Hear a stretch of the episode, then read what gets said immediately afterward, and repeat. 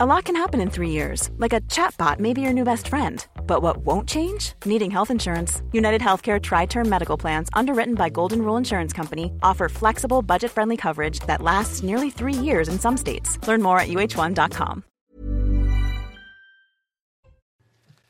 Bonjour à tous, ravi de vous accueillir dans la matinale week-end en ce dimanche 18 juin.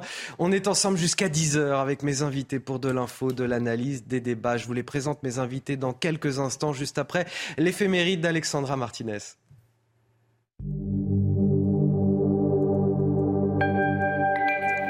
Chers amis, bonjour.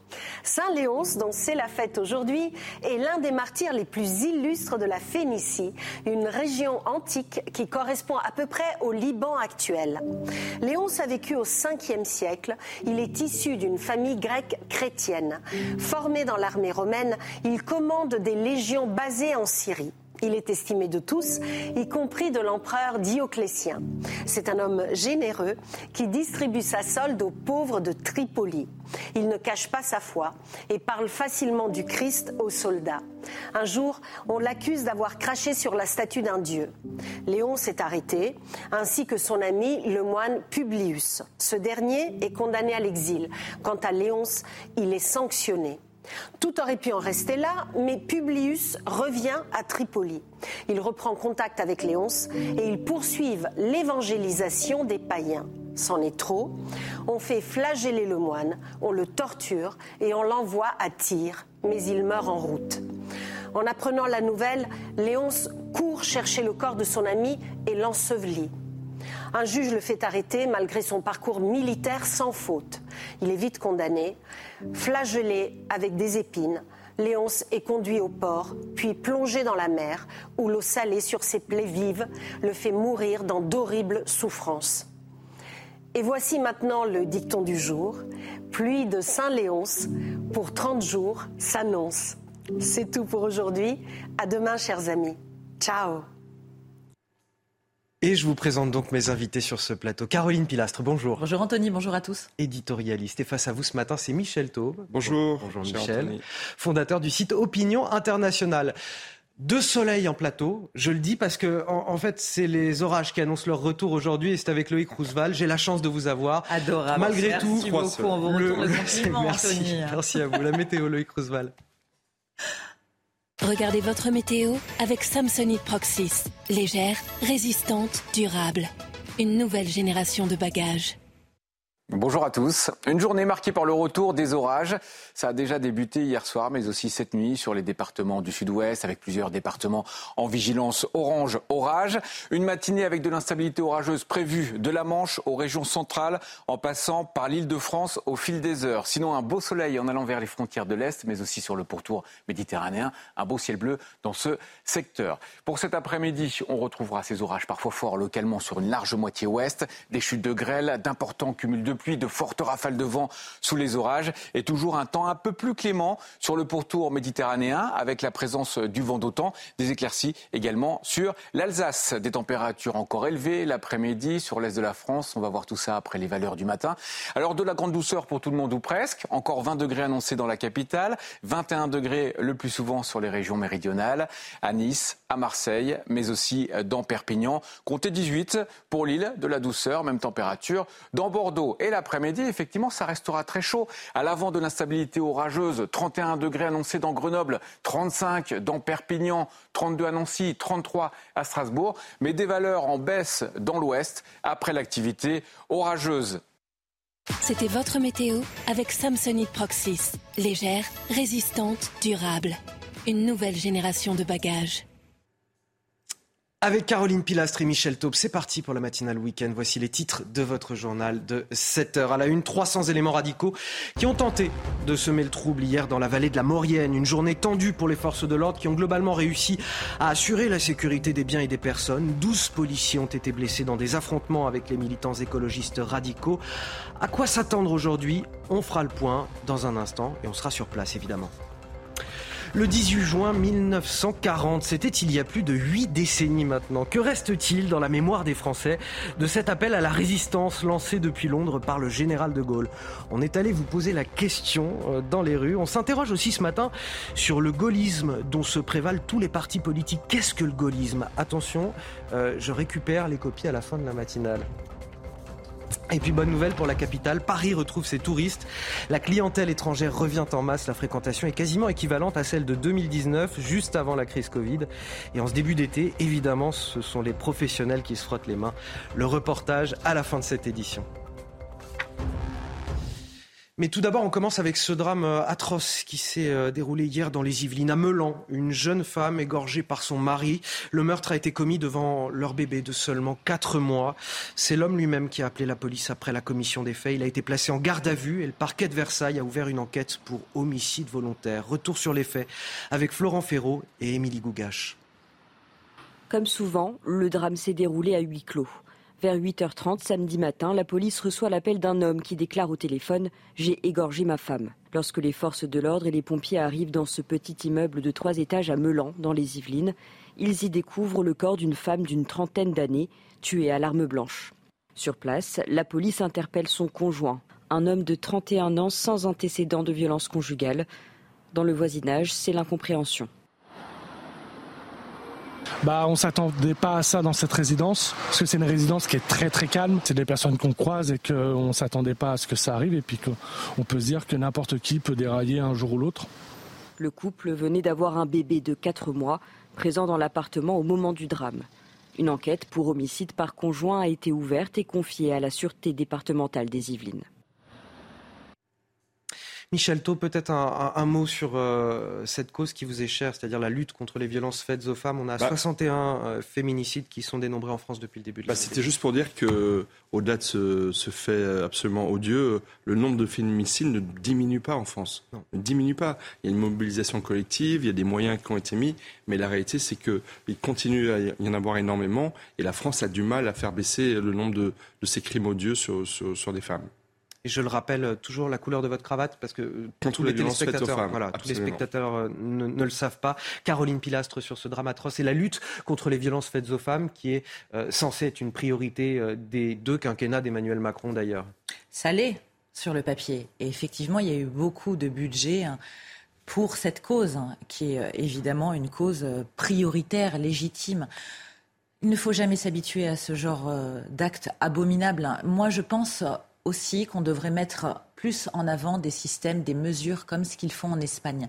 Des boutons spécifiques justement pour signaler auprès de la police qu'il y a des violences faites au sein du domicile, des applications sur le téléphone, des bracelets électroniques. Après, on ne connaît pas les circonstances évidemment de la mort Bien de sûr, cette là, en l'occurrence, pour ce fait particulier, on ne connaît pas les circonstances. Non, mais on ne sait pas si elle a porté plainte précédemment. Manifestement, le, couple ne connaissait pas de violence, en tout cas, la justice n'avait pas connaissance. Été condamné, ça n'est pas un récidiviste. Manifestement, non.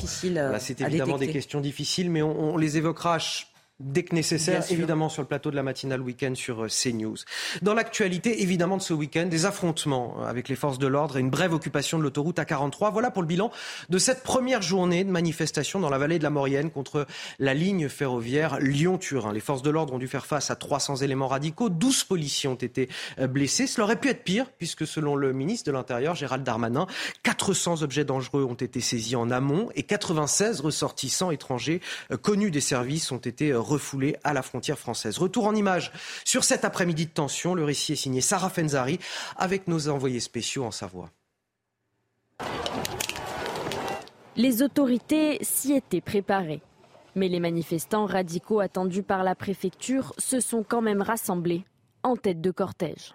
Vers 15 heures, un groupe de, radicaux s'est constitué en, black bloc, environ 300 personnes, et ils ont commencé à jeter des pierres euh, et d'autres projectiles sur les unités de force mobile qui étaient en barrage sur le pont. Des sommations euh, ont été réalisées et des, gaz lacrymogènes, excusez-moi, utilisés pour maintenir à distance les manifestants hostiles. Les forces de l'ordre étaient pourtant mobilisées en nombre 2000 policiers et gendarmes appuyés par des drones et deux hélicoptères pour survoler la zone. Rassemblés sur le pont de la rivière de l'Arc, Les policiers ont été la cible de nombreux jets de projectiles en provenance des Black Blocs, comme en témoigne cette caméra embarquée côté gendarmerie. Des que les gendarmes sont parvenus à contenir, notamment grâce au travail effectué par leurs collègues aux frontières, qui ont pu interdire l'entrée sur le territoire à de nombreux radicaux venus de l'étranger. Même un certain nombre de bus qui ont fait euh, marche arrière à la frontière italienne et qui sont repartis de l'autre côté euh, euh, des Alpes. Donc c'est sans doute des éléments radicaux grâce aux interdictions administratives du territoire qui ne sont pas venus manifester et surtout être violents dans le, dans le cortège. En marge des violences, une partie des quelques 3000 manifestants rassemblés ont traversé la rivière, tenté de bloquer l'autoroute et interrompu la circulation des trains. Le calme est revenu peu après 18h30. 12 gendarmes ont été blessés lors de ces affrontements. Et Michel Taube, j'ai envie de dire heureusement que 2000 policiers et gendarmes ont été mobilisés pour cette manifestation pourtant interdite. Mais les proportions sont quand même euh, effarantes. 300 black blocs pour 3000 manifestants, ça fait 1 sur 10. C'est considérable. 10% des manifestants étaient là pour faire de la violence. Et la deuxième chose qu'il faut souligner, c'est qu'il y a une forme d'international des black blocs.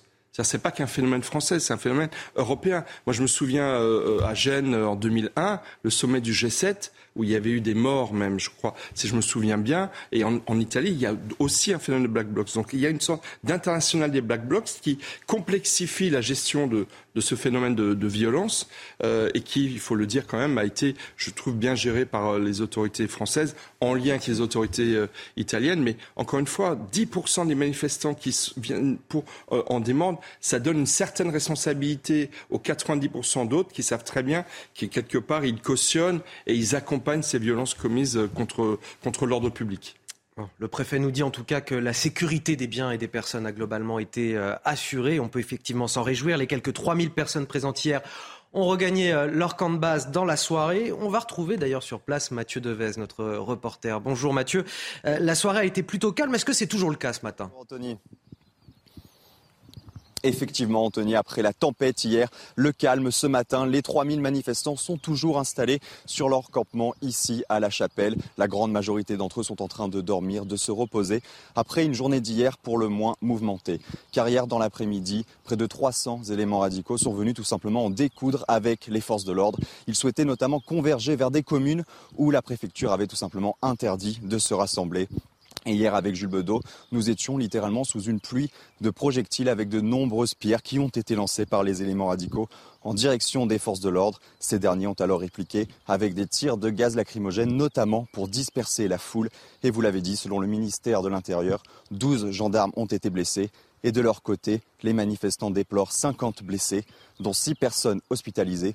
Alors aujourd'hui, selon le programme officiel, il ne devrait pas y avoir de grands rassemblements de grandes actions de désobéissance civile, car si on se fie à ce programme officiel, il y aura surtout des conférences, des tables rondes avec des organisations écologistes.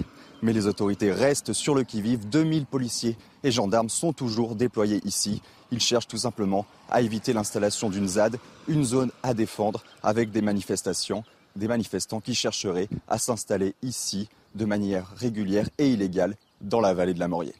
Merci à vous, Mathieu Devez. Merci également à, Jules Bedeau qui est derrière la caméra. Caroline Pilastre, euh, ce tweet qui m'interpelle de, Mathilde Panot, euh, la chef des députés euh, La France Insoumise, qui dit Macron, Darmanin et le préfet provoquent l'affrontement. On est dans un genre d'outrance politique, c'est de la récupération, mais qui existe de part et d'autre. C'est une manifestation qui, à la base, était interdite. Donc, les élus n'ont pas à y être même si c'est normal que des élus soient sur le terrain. Et une fois de plus, quelle que soit la sensibilité politique. Mais à partir du moment où le préfet et l'État disent non, c'est compliqué également, je me fais l'avocat du diable, d'interdire des manifestations, mais si c'est non et que vous êtes un représentant de la République, vous devez aller dans le sens du non. Je suis navré. Maintenant, cette cause, est audible. Moi, je me mets aussi du côté des écolos modérés qui trouvent que ce projet est totalement ubuesque. Il faut quand même rappeler qu'un blessé, c'est un blessé de trop, mais il y a une anticipation au niveau sécuritaire par rapport à Sainte-Céline, en le rappelait. Dans, dans ce sens-là, on peut être satisfait qu'il n'y ait pas eu plus de heurts. Moi, ce qui m'inquiète, c'est qu'il y ait une mobilisation pérenne, contrairement à ce qui a été dit, comme pour Notre-Dame-des-Landes. C'est très probable que ces gens ne voudront pas partir et se faire entendre jusqu'au bout, en dehors de discuter autour de table ronde, ce qui est compréhensible et légitime pour moi. Je le rappelle, l'écologie est une cause commune. Ils n'ont pas ces activistes le monopole de l'écologie. Mais dans le lot, vous avez des gens aussi qui sont modérés et qui ont envie de faire entendre cette cause. Donc si vous voulez, moi je fais le distinguo. Je ne mets pas tout le monde dans le même sac parce que je trouve que c'est dommageable aussi. Ça ne crée qu'un peu plus les fractures et les clivages. Et je suis contre toute violence parce qu'on peut très bien faire entendre une cause sans en arriver à des actes aussi dangereux.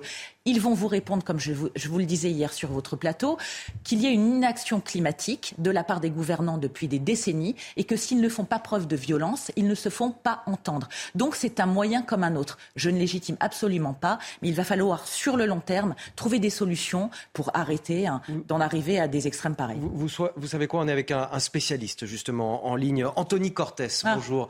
Vous êtes euh, journaliste à, à Marianne. Vous êtes également auteur du livre L'affrontement qui vient de l'éco-résistance à l'éco terrorisme point d'interrogation, je le précise, euh, auteur de ce livre avec Sébastien Lurquin. Et je vous appelle aujourd'hui parce qu'on s'interroge ce matin sur ce plateau. Euh, pourquoi la lutte écologiste euh, se radicalise-t-elle aujourd'hui?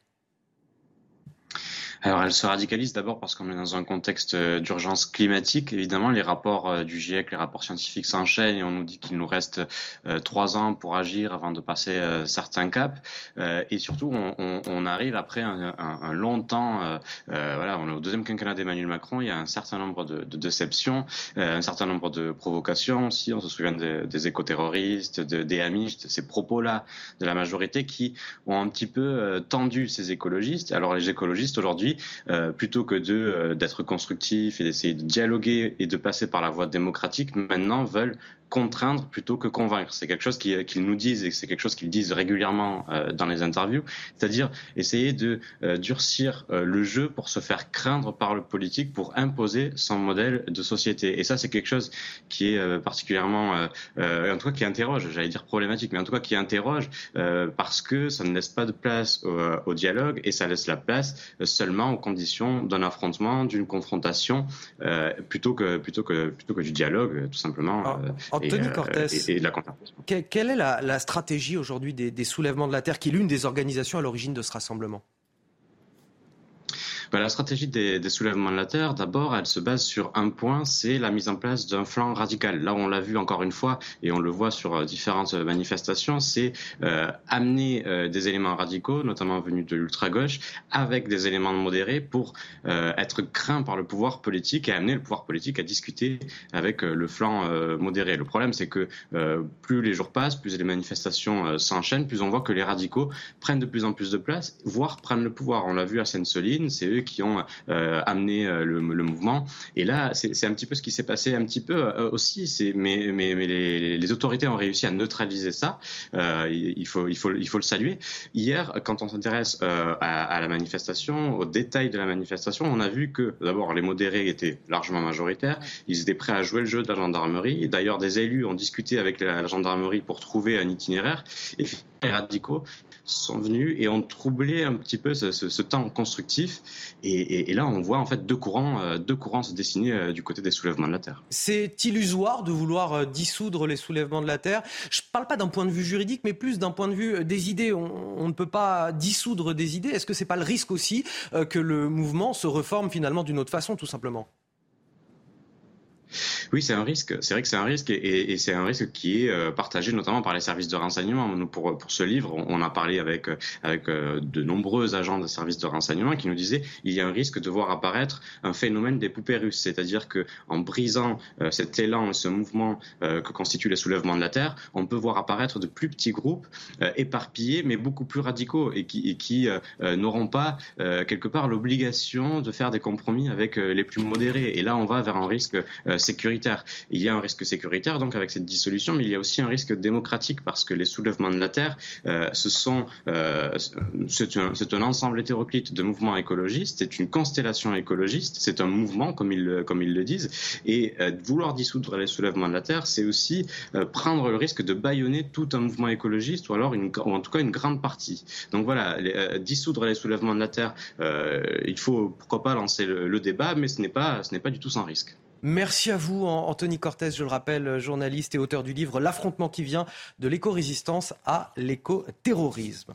On en vient à cette date d'aujourd'hui. Dimanche 18 juin, euh, ça nous rappelle évidemment le 18 juin 1940, il y a tout juste 83 ans, Michel Taube. Le général de Gaulle, depuis Londres, lançait son appel à poursuivre la lutte armée contre l'Allemagne nazie. Une cérémonie de commémoration est d'ailleurs prévue.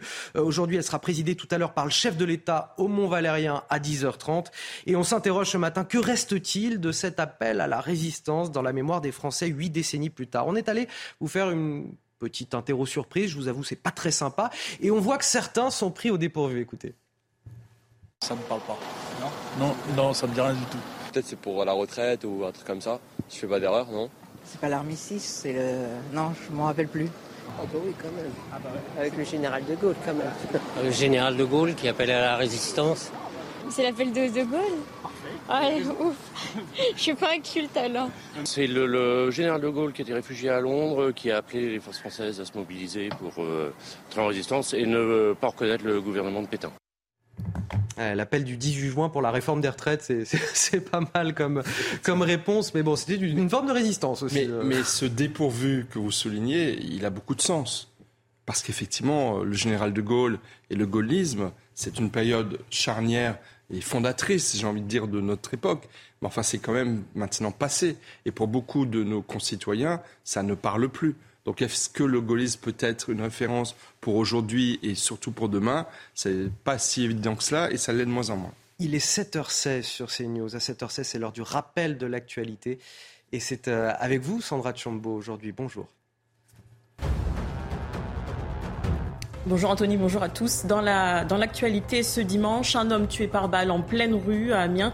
Les faits se sont déroulés hier en fin de journée. La victime âgée d'une trentaine d'années a été prise pour cible sur une avenue du quartier d'Amiens Nord. Elle est décédée sur place malgré l'arrivée rapide des secours. Quatre suspects ont été interpellés placés en garde à vue. Emmanuel Macron sifflé au Stade de France. C'était hier soir à son entrée sur la pelouse avant la finale du top 14 entre Toulouse et La Rochelle.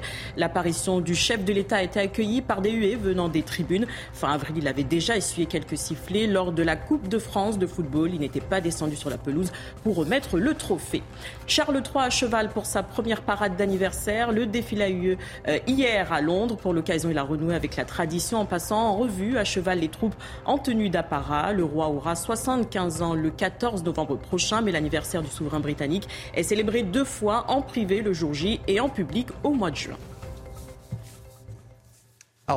Toujours dans la poursuite de cet appel du 18 juin 1940, on s'est posé une question ce matin. Qu'est-ce que le gaullisme? Parce que tous les partis politiques s'en prévalent, mais il y a un peu à boire et à manger là-dedans. Sandra Chombo, puisque vous êtes là, on va continuer à en parler avec vous. Ce matin, dans le JDD, il y a une tribune euh, signée par Guillaume Chabandelmas et, et Franck Morel qui tente un peu de définir cette notion. Qu'est-ce qu'on retient exactement? Eh bien, dans cette tribune, il propose un éloge du gaullisme et de ses euh, possibilités. Selon être gaulliste aujourd'hui, c'est un idéal si français, euh, c'est croire que notre pays, la France, est unique. Regardez, euh, presque tout le monde se réclame du gaullisme, y compris des populistes démagogues aux portes du pouvoir. Face à la crise d'identité dans laquelle se morfond le pays, Guillaume Chabandelmas et François Morel en sont persuadés. De Gaulle pourrait être à nouveau le sauveur de la France. Il déclare Le gaullisme s'est construit sur le dépassement du clivage droite-gauche. Cette exigence de rassemblement implique, au-delà du en même temps qui est un équilibre, un tout à la fois qui vise une alliance dynamique. Et deux termes chers au général reviennent souvent dans la tribune le volontarisme et la souveraineté. Les auteurs le rappellent d'ailleurs, peu de pays dans le monde peuvent se targuer d'avoir cette aura universelle qui nous oblige une république forte, certes, mais de plus en plus affaiblie sur la scène internationale. Les auteurs en sont convaincus. Le général aurait voulu que l'on défende la nation. Le gaullisme, c'est vouloir bâtir une Europe souveraine dans laquelle la France affirme sa place centrale. Enfin, il dresse le constat d'une France affaiblie à l'international jusqu'au sein du Parlement. Il s'inquiète de la tentation du scrutin proportionnel. Nos institutions ont survécu à cohabitation, alternance et crise. C'est un trésor à préserver, un scrutin euh, proportionnel, poison géant, euh, l'instabilité et le pouvoir des minorités amplifierait nos difficultés actuelles. Qu'est-ce que le gaullisme? Vous avez deux heures, Michel Taupe. Non, je plaisante, vous avez 20 secondes. C'est encore plus dur. 20 secondes. Euh, la question, c'est qui aujourd'hui pourrait être le champion du gaullisme, l'héritier du gaullisme? Euh, lorsqu'on lit la, tribune, je l'ai lu attentivement, ça pourrait être un Emmanuel Macron. Mais ça pourrait être aussi un Laurent Wauquiez. Est-ce que ça pourrait être une Marine Le Pen? Est-ce que ce serait un Éric Zemmour? Le problème, c'est que tout le monde, effectivement, peut se réclamer euh, du gaullisme. Et à la fin, finalement, euh, est-ce que c'est suffisant pour fonder un programme pour la France, une vision pour la France de demain? Je pense encore une fois que ça peut être une référence ça peut être une référence, mais ça ne peut pas constituer des bases seules d'un programme pour notre pays pour l'avenir. Caroline Pilastre. Je suis en désaccord avec vous sur ce que vous avez dit précédemment, en fait, Michel. Le 18 juin doit être connu hein, par tous. C'est intergénérationnel parce que c'est notre histoire, c'est notre culture, ce sont nos valeurs et c'est surtout hein, la résistance avec un grand R par rapport à cette période charnière, comme vous le disiez. Le 18 juin, oui, mais le gaullisme. Non, mais l'appel, mais même le gaullisme, c'est très actuel. Alors moi, j'ai beaucoup de mal avec certains partis politiques qui se réclament depuis plusieurs années. C'est pour moi du marketing politique, du gaullisme, parce que précédemment, pour eux, hein, le général de Gaulle ne faisait pas forcément l'unanimité sur tous les sujets.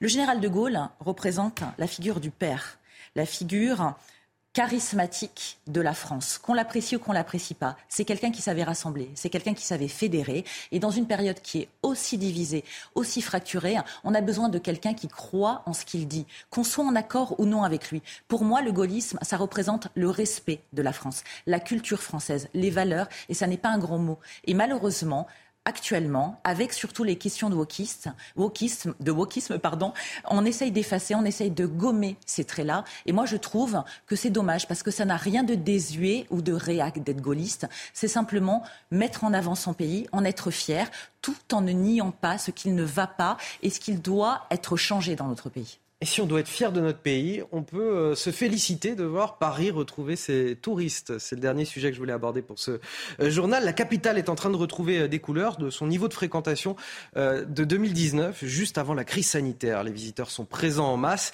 et tout particulièrement les Américains faisant de la capitale toujours la première destination touristique mondiale. Une bonne nouvelle donc à l'amorce de la saison estivale. Nous sommes allés justement à la rencontre de ces amoureux de Paris avec Adrien Spiteri Axel Rebaud.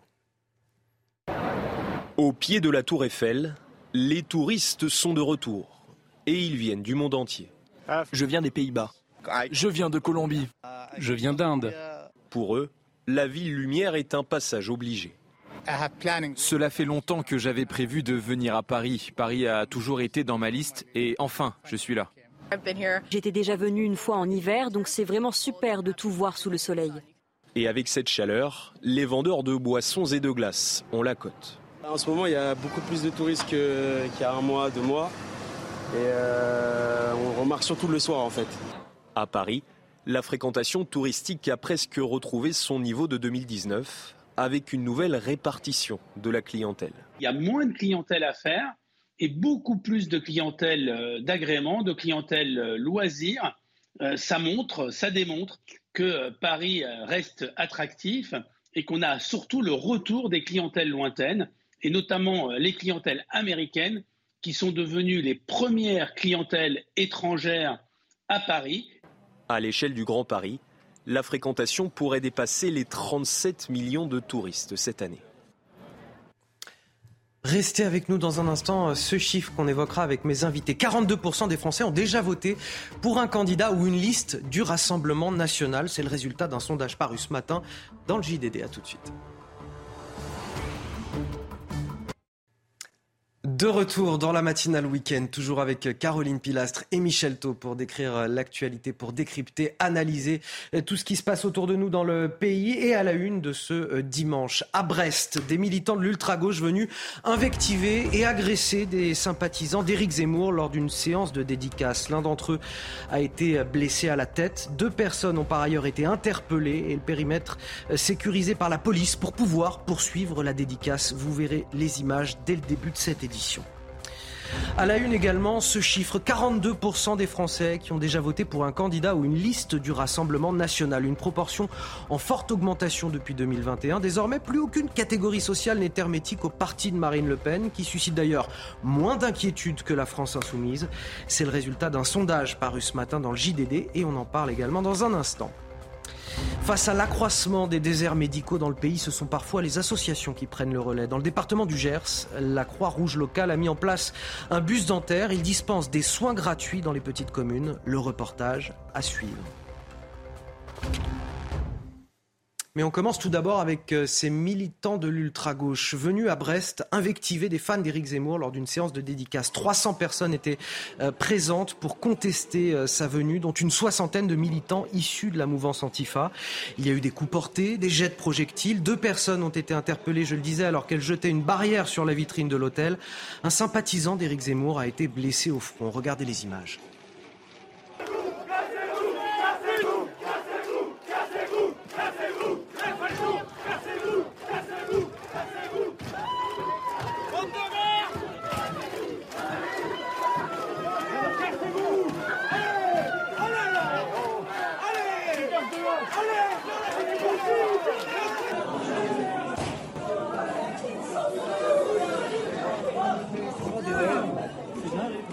Avec toute la fumée qui est rentrée là. Et je le disais, il a fallu mettre un, un périmètre de sécurité, Michel Taube, en place pour sécuriser euh, l'établissement et pour que la dédicace puisse se poursuivre après ces événements. C'est déplorable d'en arriver là en démocratie, qu'on aime ou pas Éric Zemmour. Euh, la violence n'a pas sa place en politique.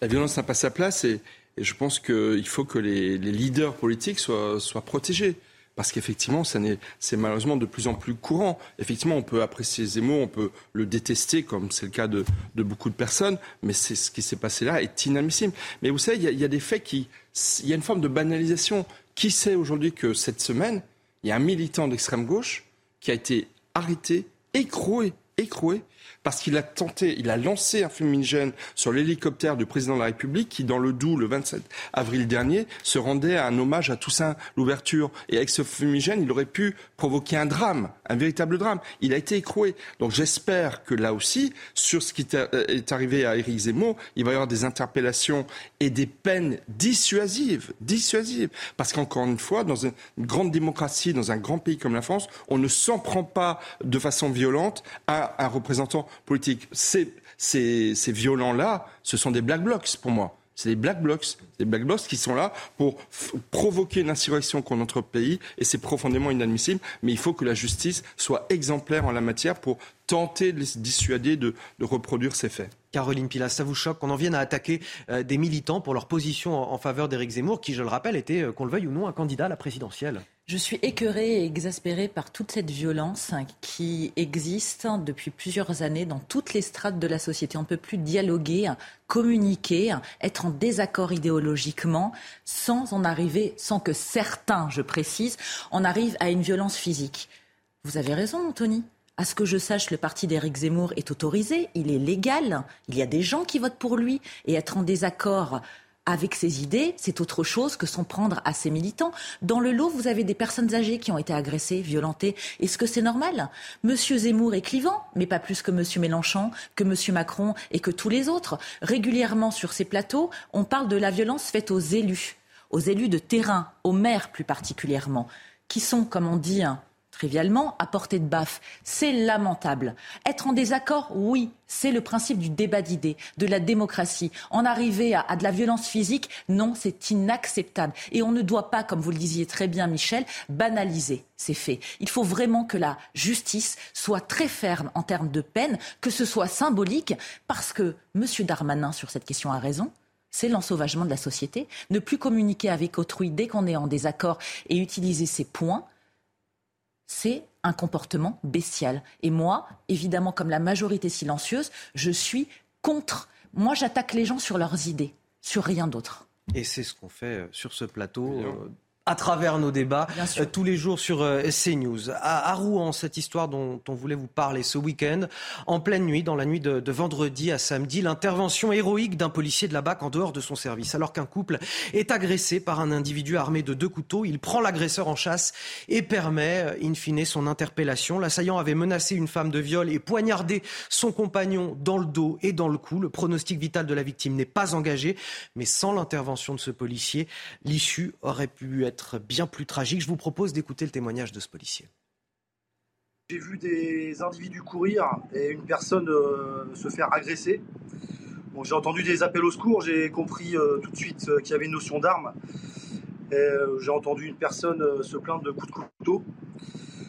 Donc je me suis mis à la poursuite de cet individu. sur mon chemin, j'ai croisé la victime auquel j'ai porté assistance. Et cette victime avait une plaie d'environ plus de 50 cm dans le dos. Et donc je l'ai rassuré, je l'ai mis en PLS, je lui ai dit que j'allais appeler les pompiers.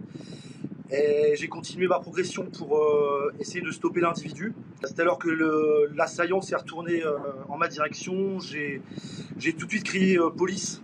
Je lui ai demandé de se coucher à terre. Je pense que ça l'a impressionné. Puis il est parti dans une autre direction.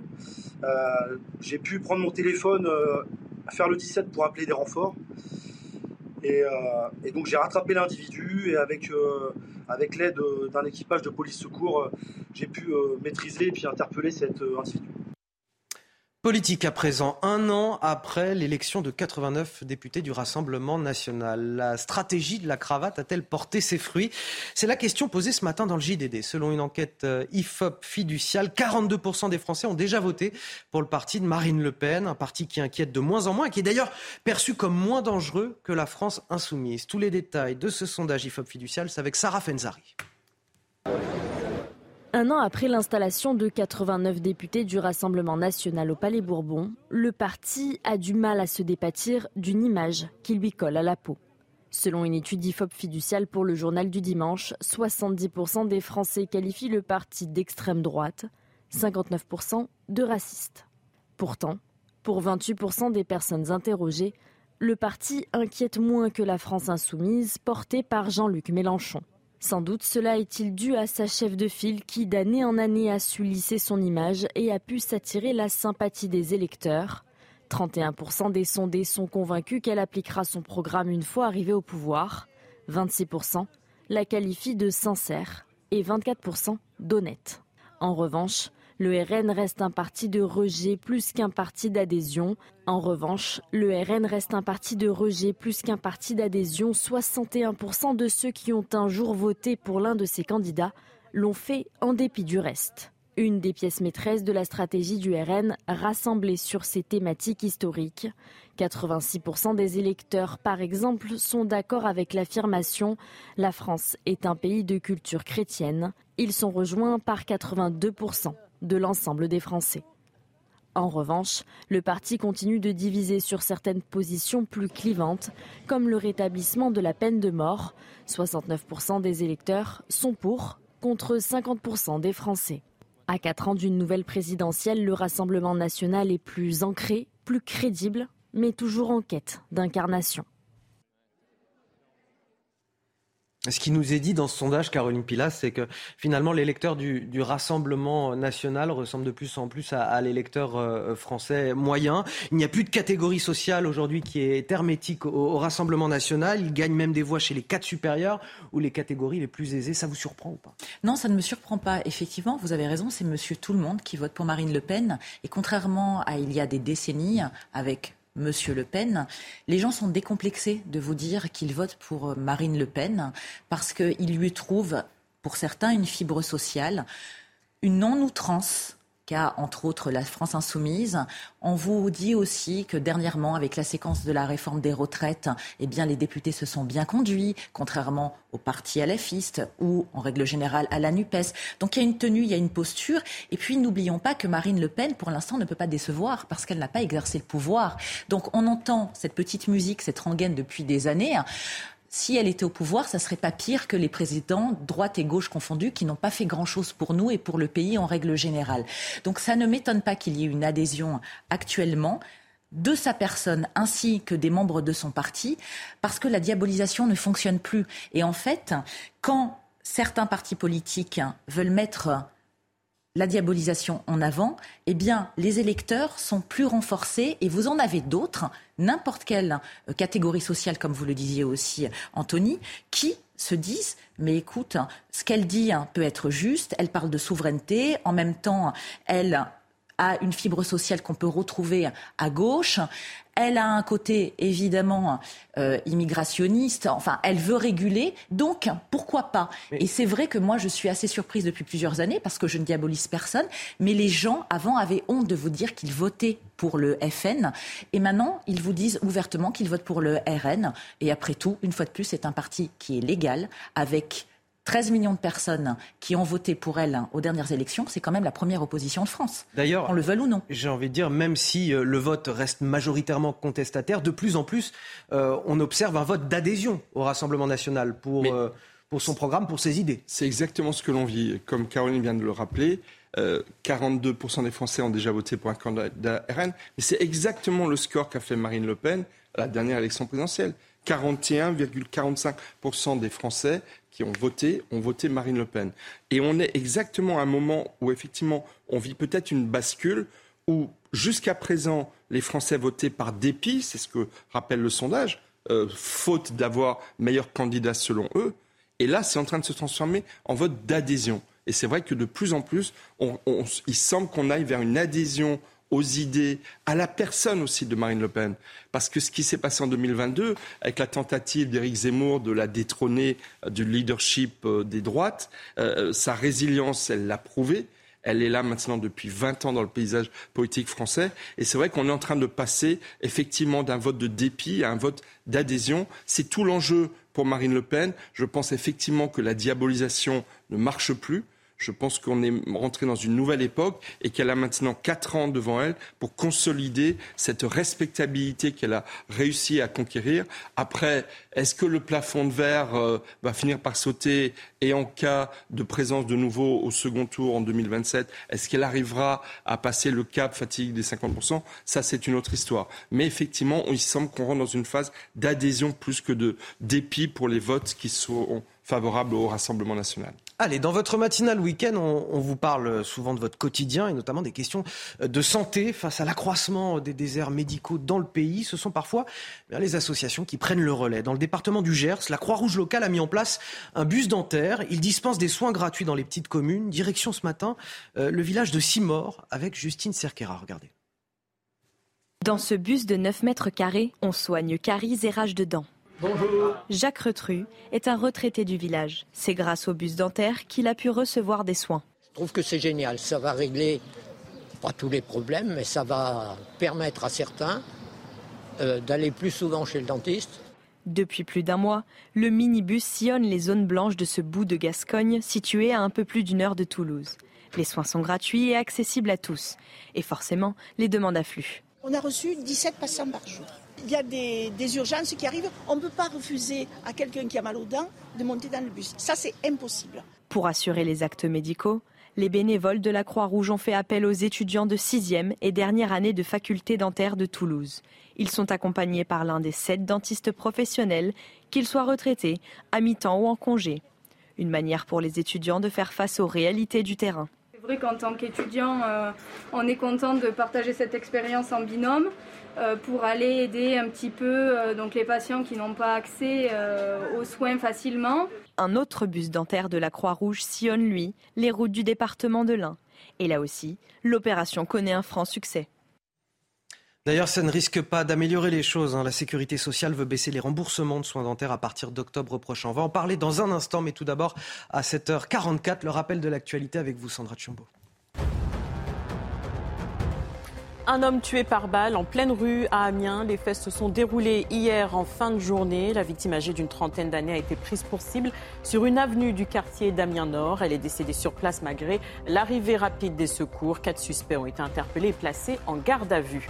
Emmanuel Macron sifflé au Stade de France. C'était hier soir à son entrée sur la pelouse avant la finale du top 14 entre Toulouse et La Rochelle. L'apparition du chef de l'État a été accueillie par des huées venant des tribunes.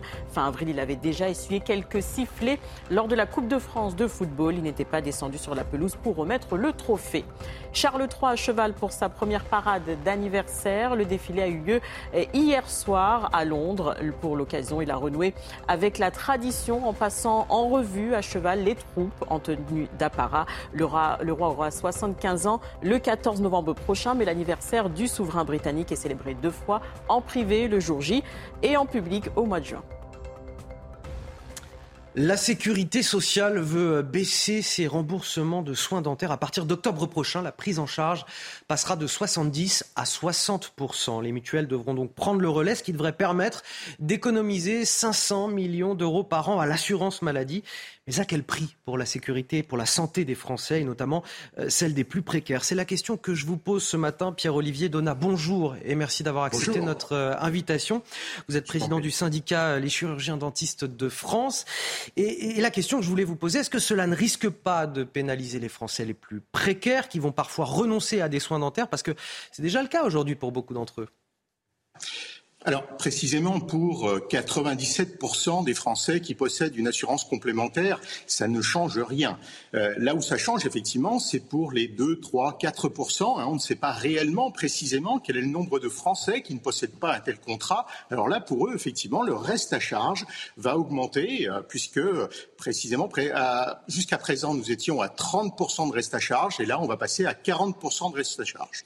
Pour les 97% de Français qui possèdent un contrat complémentaire, rien ne change. Là bah, sauf peut-être le montant, le montant de la cotisation va peut-être augmenter, non? Ah oui, vous avez raison, vous avez raison, puisque là, le gouvernement vient d'offrir un superbe alibi aux complémentaires pour leur permettre d'augmenter leur cotisation. C'est tout à fait clair, tout à fait clair, absolument. Et alors, euh, autre question, le gouvernement nous dit oui, mais avec euh, ces 500 millions euh, d'euros économisés chaque année, on va pouvoir faire de la prévention, donc ce sera encore mieux. Alors j'entends que c'est toujours mieux de faire de la prévention, vous êtes dentiste, vous allez me le dire, c'est certain, mais il y a quand même une réalité, c'est qu'on n'est pas tous égaux sur le plan dentaire. Il y en a qui vont avoir besoin de soins dentaires tout au long de leur vie parce qu'ils auront des problèmes récurrents, et d'autres qui n'iront quasiment jamais chez le dentiste. Vous avez parfaitement raison. Vous avez parfaitement raison. Et cet effort de prévention, nous l'appelons de nos voeux, bien entendu. Nous l'accompagnons et nous avons fait des propositions à l'assurance maladie en ce sens. On se félicite que l'assurance maladie nous ait écoutés et aille euh, vers, euh, vers nos propositions en les mettant en musique dans le cadre de cette convention. Néanmoins, euh, aujourd'hui, l'argent économisé sur effectivement cette mesure technique des 500 millions devrait permettre à l'assurance maladie de dégager des marges financières suffisantes pour abonder sur le secteur. À l'inverse, malheureusement, pour ce qui est des complémentaires, on peut comprendre que cette charge de 500 millions ne sera pas de nature à les inciter à participer davantage au financement de nos soins dentaires. Et c'est, vous le savez, l'assurance maladie complémentaire qui est le principal financeur des soins dentaires en France. Merci euh, pour votre éclairage, Pierre-Olivier Donat. Je le rappelle, vous êtes président du syndicat Les chirurgiens dentistes de France. Euh, Michel Taube, c'est vraiment ce dont on a besoin aujourd'hui, un désengagement de l'État alors que notre système de santé est globalement aux abois? Non, effectivement. Et ces économies de bout de chandelle, euh, l'État aussi ou l'assurance maladie qui refuse d'augmenter conséquemment la rémunération des médecins généralistes 1,50€ d'augmentation, on voit bien que ces économies de bout de chandelle ne correspondent pas à la réalité et produisent en fait un effet de, désengagement de nombreux médecins et étudiants qui ne veulent plus euh, faire ces études. Moi, j'aimerais revenir sur ces bus dentaires. Elisabeth Borne a annoncé... On va en avoir besoin de bus dentaires avec des soins gratuits. Bah, Elisabeth, Borne a annoncé cette semaine dans son plan ruralité pour justement lutter contre les déserts médicaux et elle a annoncé 100 médicobus. Donc, il va y avoir des bus dentaires, il va y avoir des médicobus. Franchement, tout cela montre bien que notre pays a des grandes difficultés à s'adapter euh, aux évolutions et on est en train de devenir effectivement, alors qu'on était un des systèmes de santé les meilleurs au monde et on le reste sur notamment les maladies euh, chroniques, les maladies les, plus graves. Mais franchement, il y a une paupérisation de notre système de santé. Ce serait peut-être bien que l'État se concentre sur le régalien et sur la santé pour pouvoir être plus efficace plutôt que de vouloir s'occuper de tout, comme c'est malheureusement trop souvent le cas. Un, mot rapide, Caroline Pilastre. Selon l'expression consacrée, hein, la santé n'a pas de prix, mais elle a un coût. Avec ce qui est en train de se passer, hein, cela va paupériser un peu plus toute une partie de la population qui a déjà du mal à se soigner globalement, effectivement, on devrait prioriser sur la question de la médecine, sur la question régalienne, parce que c'est la question de la proximité. Et moi, qui connais bien le milieu médical, je suis très inquiète et je vois ce qui se passe au niveau du reste à charge dans tous les domaines de ce secteur. C'est catastrophique, en dehors de la pénurie de médecins. Mais oui, vous avez des gens depuis des années qui n'arrivent pas à se soigner les dents. C'est inadmissible, parce que ça, c'est la première chose. Au niveau médical, on vous dit que les dents, ça peut amener à d'autres soucis, à d'autres symptômes plus graves médicalement parlant. Donc oui, dans la vie, il y a des hiérarchies à avoir et je ne comprends pas qu'on arrive à un système à l'américaine en France où les plus riches vont pouvoir se soigner, ce qui est déjà le cas, et les plus pauvres ou les classes moyennes qui s'appauvrissent de plus en plus vont être mises au banc de la société, sur le bas-côté, sur ces questions qui sont tellement vitales. Dernier sujet que je voulais aborder avec vous ce matin, je sens que ça va vous intéresser, ça, Michel Taube. Euh, très intéressant sur la valorisation de notre territoire et le marketing qu'on fait euh, pour euh, séduire les touristes. Des élus italiens viennent de découvrir avec stupeur que le département du Tarn en France utilise depuis plus d'un an une marque déposée Toscane occitane à des fins touristiques. La Toscane, je le rappelle, c'est une magnifique région italienne où se trouve la ville de, Florence. Cela suscite évidemment la colère de nos voisins à tel point que l'affaire est remontée jusqu'au Parlement européen. Les explications de Soumaya Lalou et vous me dites ce que vous en pensez juste après. Des villages perchés et un climat doux qui rappelle la Toscane en Italie. Pourtant, nous sommes bien en France, dans le Tarn, sur un territoire qui s'appelle désormais Toscane Occitane. Il y a un an, plusieurs villes du département ont choisi cette appellation afin de séduire les touristes. Cette renomination fait bondir l'eurodéputé italien Nicola Danti. Euh, utilisation fraudulente de, de, de nom Toscane. Moi, belle de la Toscane, je pense que la Toscane c'est une chose et l'Occitane c'est une autre. Et vous savez qu'il y a aussi beaucoup d'indications géographiques qui sont très importantes, qui, qui, qui s'appellent Toscane et qui sont protégées par l'Union européenne. Les élus du Tarn ne comprennent pas ce qu'ils qualifient d'emballement. Ah ben, ça nous a particulièrement étonnés. Tout est fait dans les règles. Ça fait un peu plus d'un an et demi que ça fonctionne. Cette, euh, ressemblance de, territoire est évidente. Toscane, c'est effectivement une, une, région, une géographie de l'Italie, mais c'est aussi une ambiance, des paysages. A priori, on n'a aucune raison de se fâcher avec eux. Voilà, c'est pas notre souhait. Côté italien, on prend la chose au sérieux. La polémique a même été abordée au Parlement européen. Aucune action en justice n'a été menée pour l'instant, mais la Toscane, en Italie, étudie le dossier.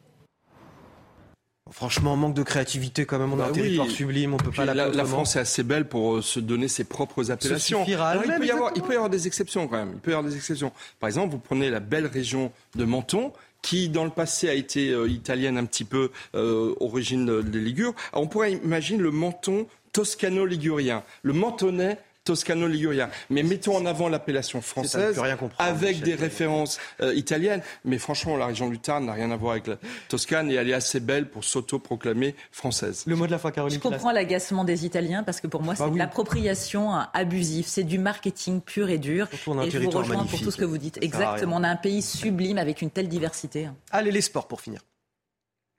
Votre programme avec Groupe Verlaine, centrale photovoltaïque à poser en toute simplicité n'importe où. Groupe Verlaine, connectons nos énergies. La Rochelle confirme ses difficultés à démarrer une finale. Quatrième minute de jeu, Antoine Astoy manque une première pénalité. Le défi physique est là, mais les Rochelais peinent à mettre de la vitesse dans leur jeu. Et dans cette première période, deux erreurs individuelles vont être décisives. 15 minutes plus tard, en avant de François Cross à 5 mètres de l'embut, les Toulousains semblent déjà connaître la suite. 13 partout à la pause. Qui pour prendre l'ascendant au retour des vestiaires? La réponse arrive vite. Winnie Antonio marque, La Rochelle mène pour la première fois. En face, une mêlée pénalisée quatre fois et des erreurs qui s'accumulent. Il s'agit alors de l'un de ces moments où si l'on veut être très grand, il faut savoir se racheter.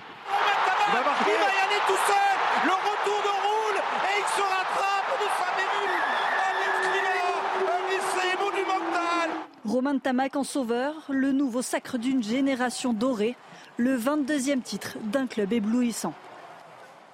Vous avez regardé votre programme avec Groupe Verlaine. Isolation thermique par l'extérieur avec aide de l'État. Groupe Verlaine, connectons nos énergies. Un grand merci à Michel Taube et Caroline Pilastre pour cette première partie euh, d'émission. Je vous souhaite un très bon dimanche. Vous restez avec nous sur CNews. Dans quelques minutes, nous reviendrons sur ces 12 policiers blessés dans la vallée de la Maurienne lors d'affrontements entre militants écologistes et forces de l'ordre euh, concernant toujours ce tunnel Lyon-Turin. A tout de suite.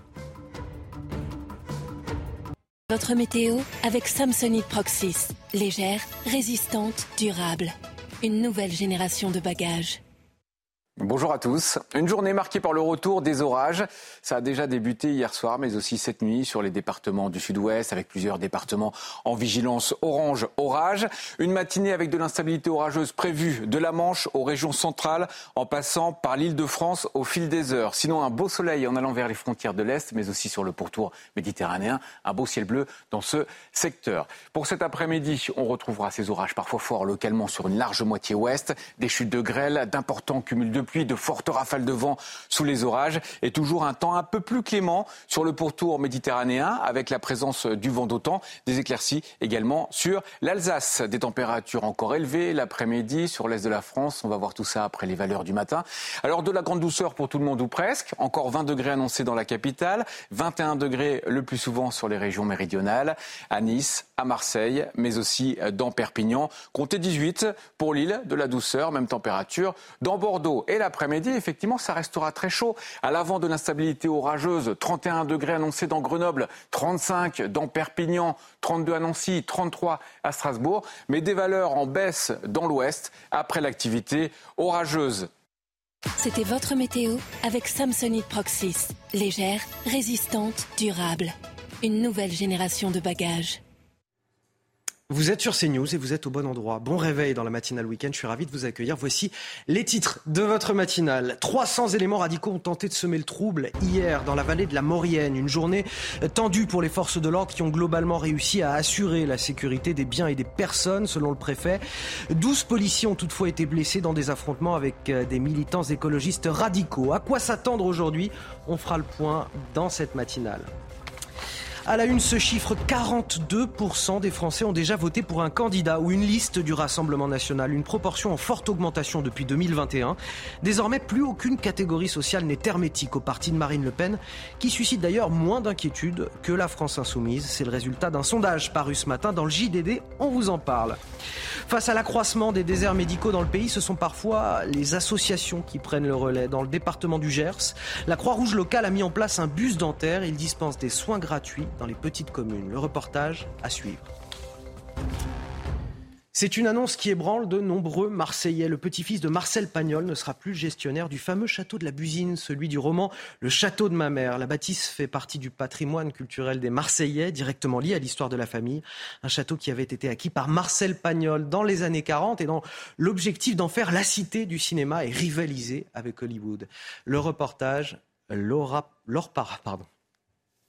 Le château de la Busine est le célèbre château de ma mère du roman éponyme de Marcel Pagnol. Il pourrait être rebaptisé le château de la discorde suite à la décision de la mairie de Marseille d'évincer l'équipe gestionnaire des lieux présidée par le petit-fils de l'écrivain. Je suis, je suis triste. Euh, c'est le château que mon, grand-père a, acheté où il voulait faire la, cité du cinéma. Il n'a pas pu euh, parce que euh, bah, ne voulant pas collaborer avec l'occupant allemand, eh bien ceux-ci ont réquisitionné le château et puis la libération. En ayant la responsabilité de ce château, j'ai essayé de le, monter euh, le plus, le plus haut possible pour rendre hommage à Marcel, à son œuvre. Écarté pour être remplacé par le Centre de la culture ouvrière alors que les comptes sont exemplaires et que le lieu reçoit chaque année 80 000 visiteurs. Un choix incompréhensible pour ce Marseillais.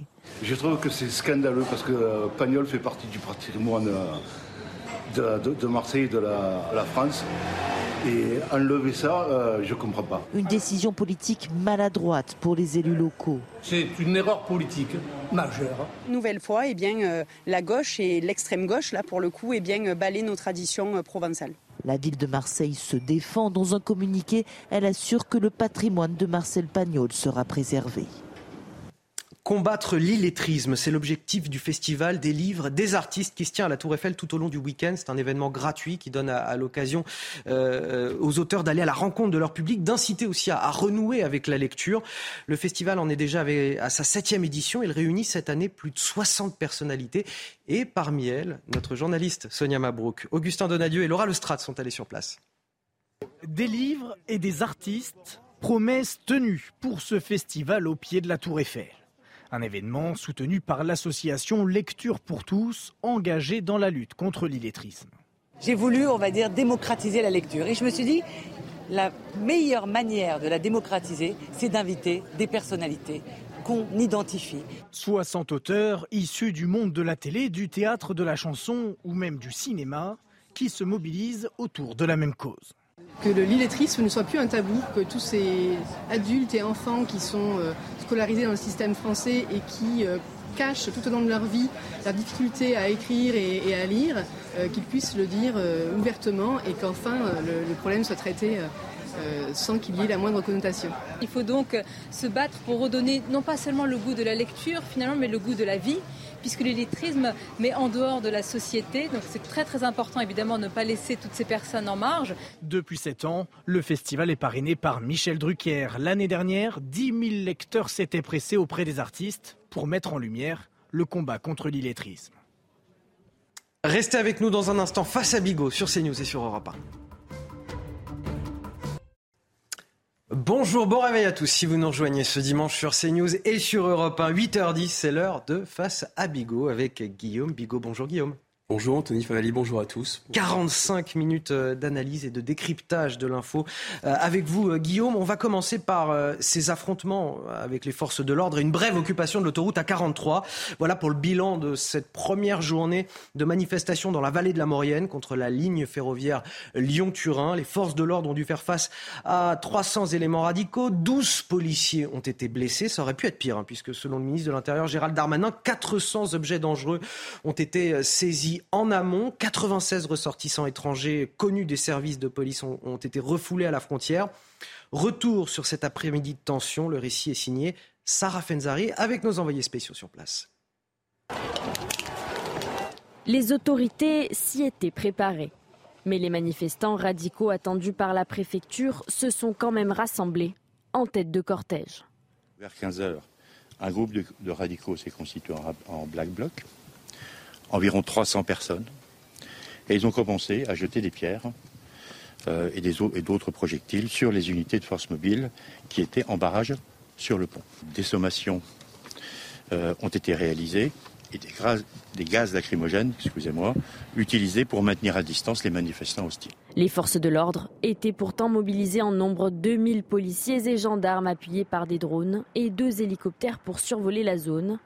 Rassemblés sur le pont de la rivière de l'Arc, les policiers ont été la cible de nombreux jets de projectiles en provenance des Black Blocs, comme en témoigne cette caméra embarquée côté gendarmerie.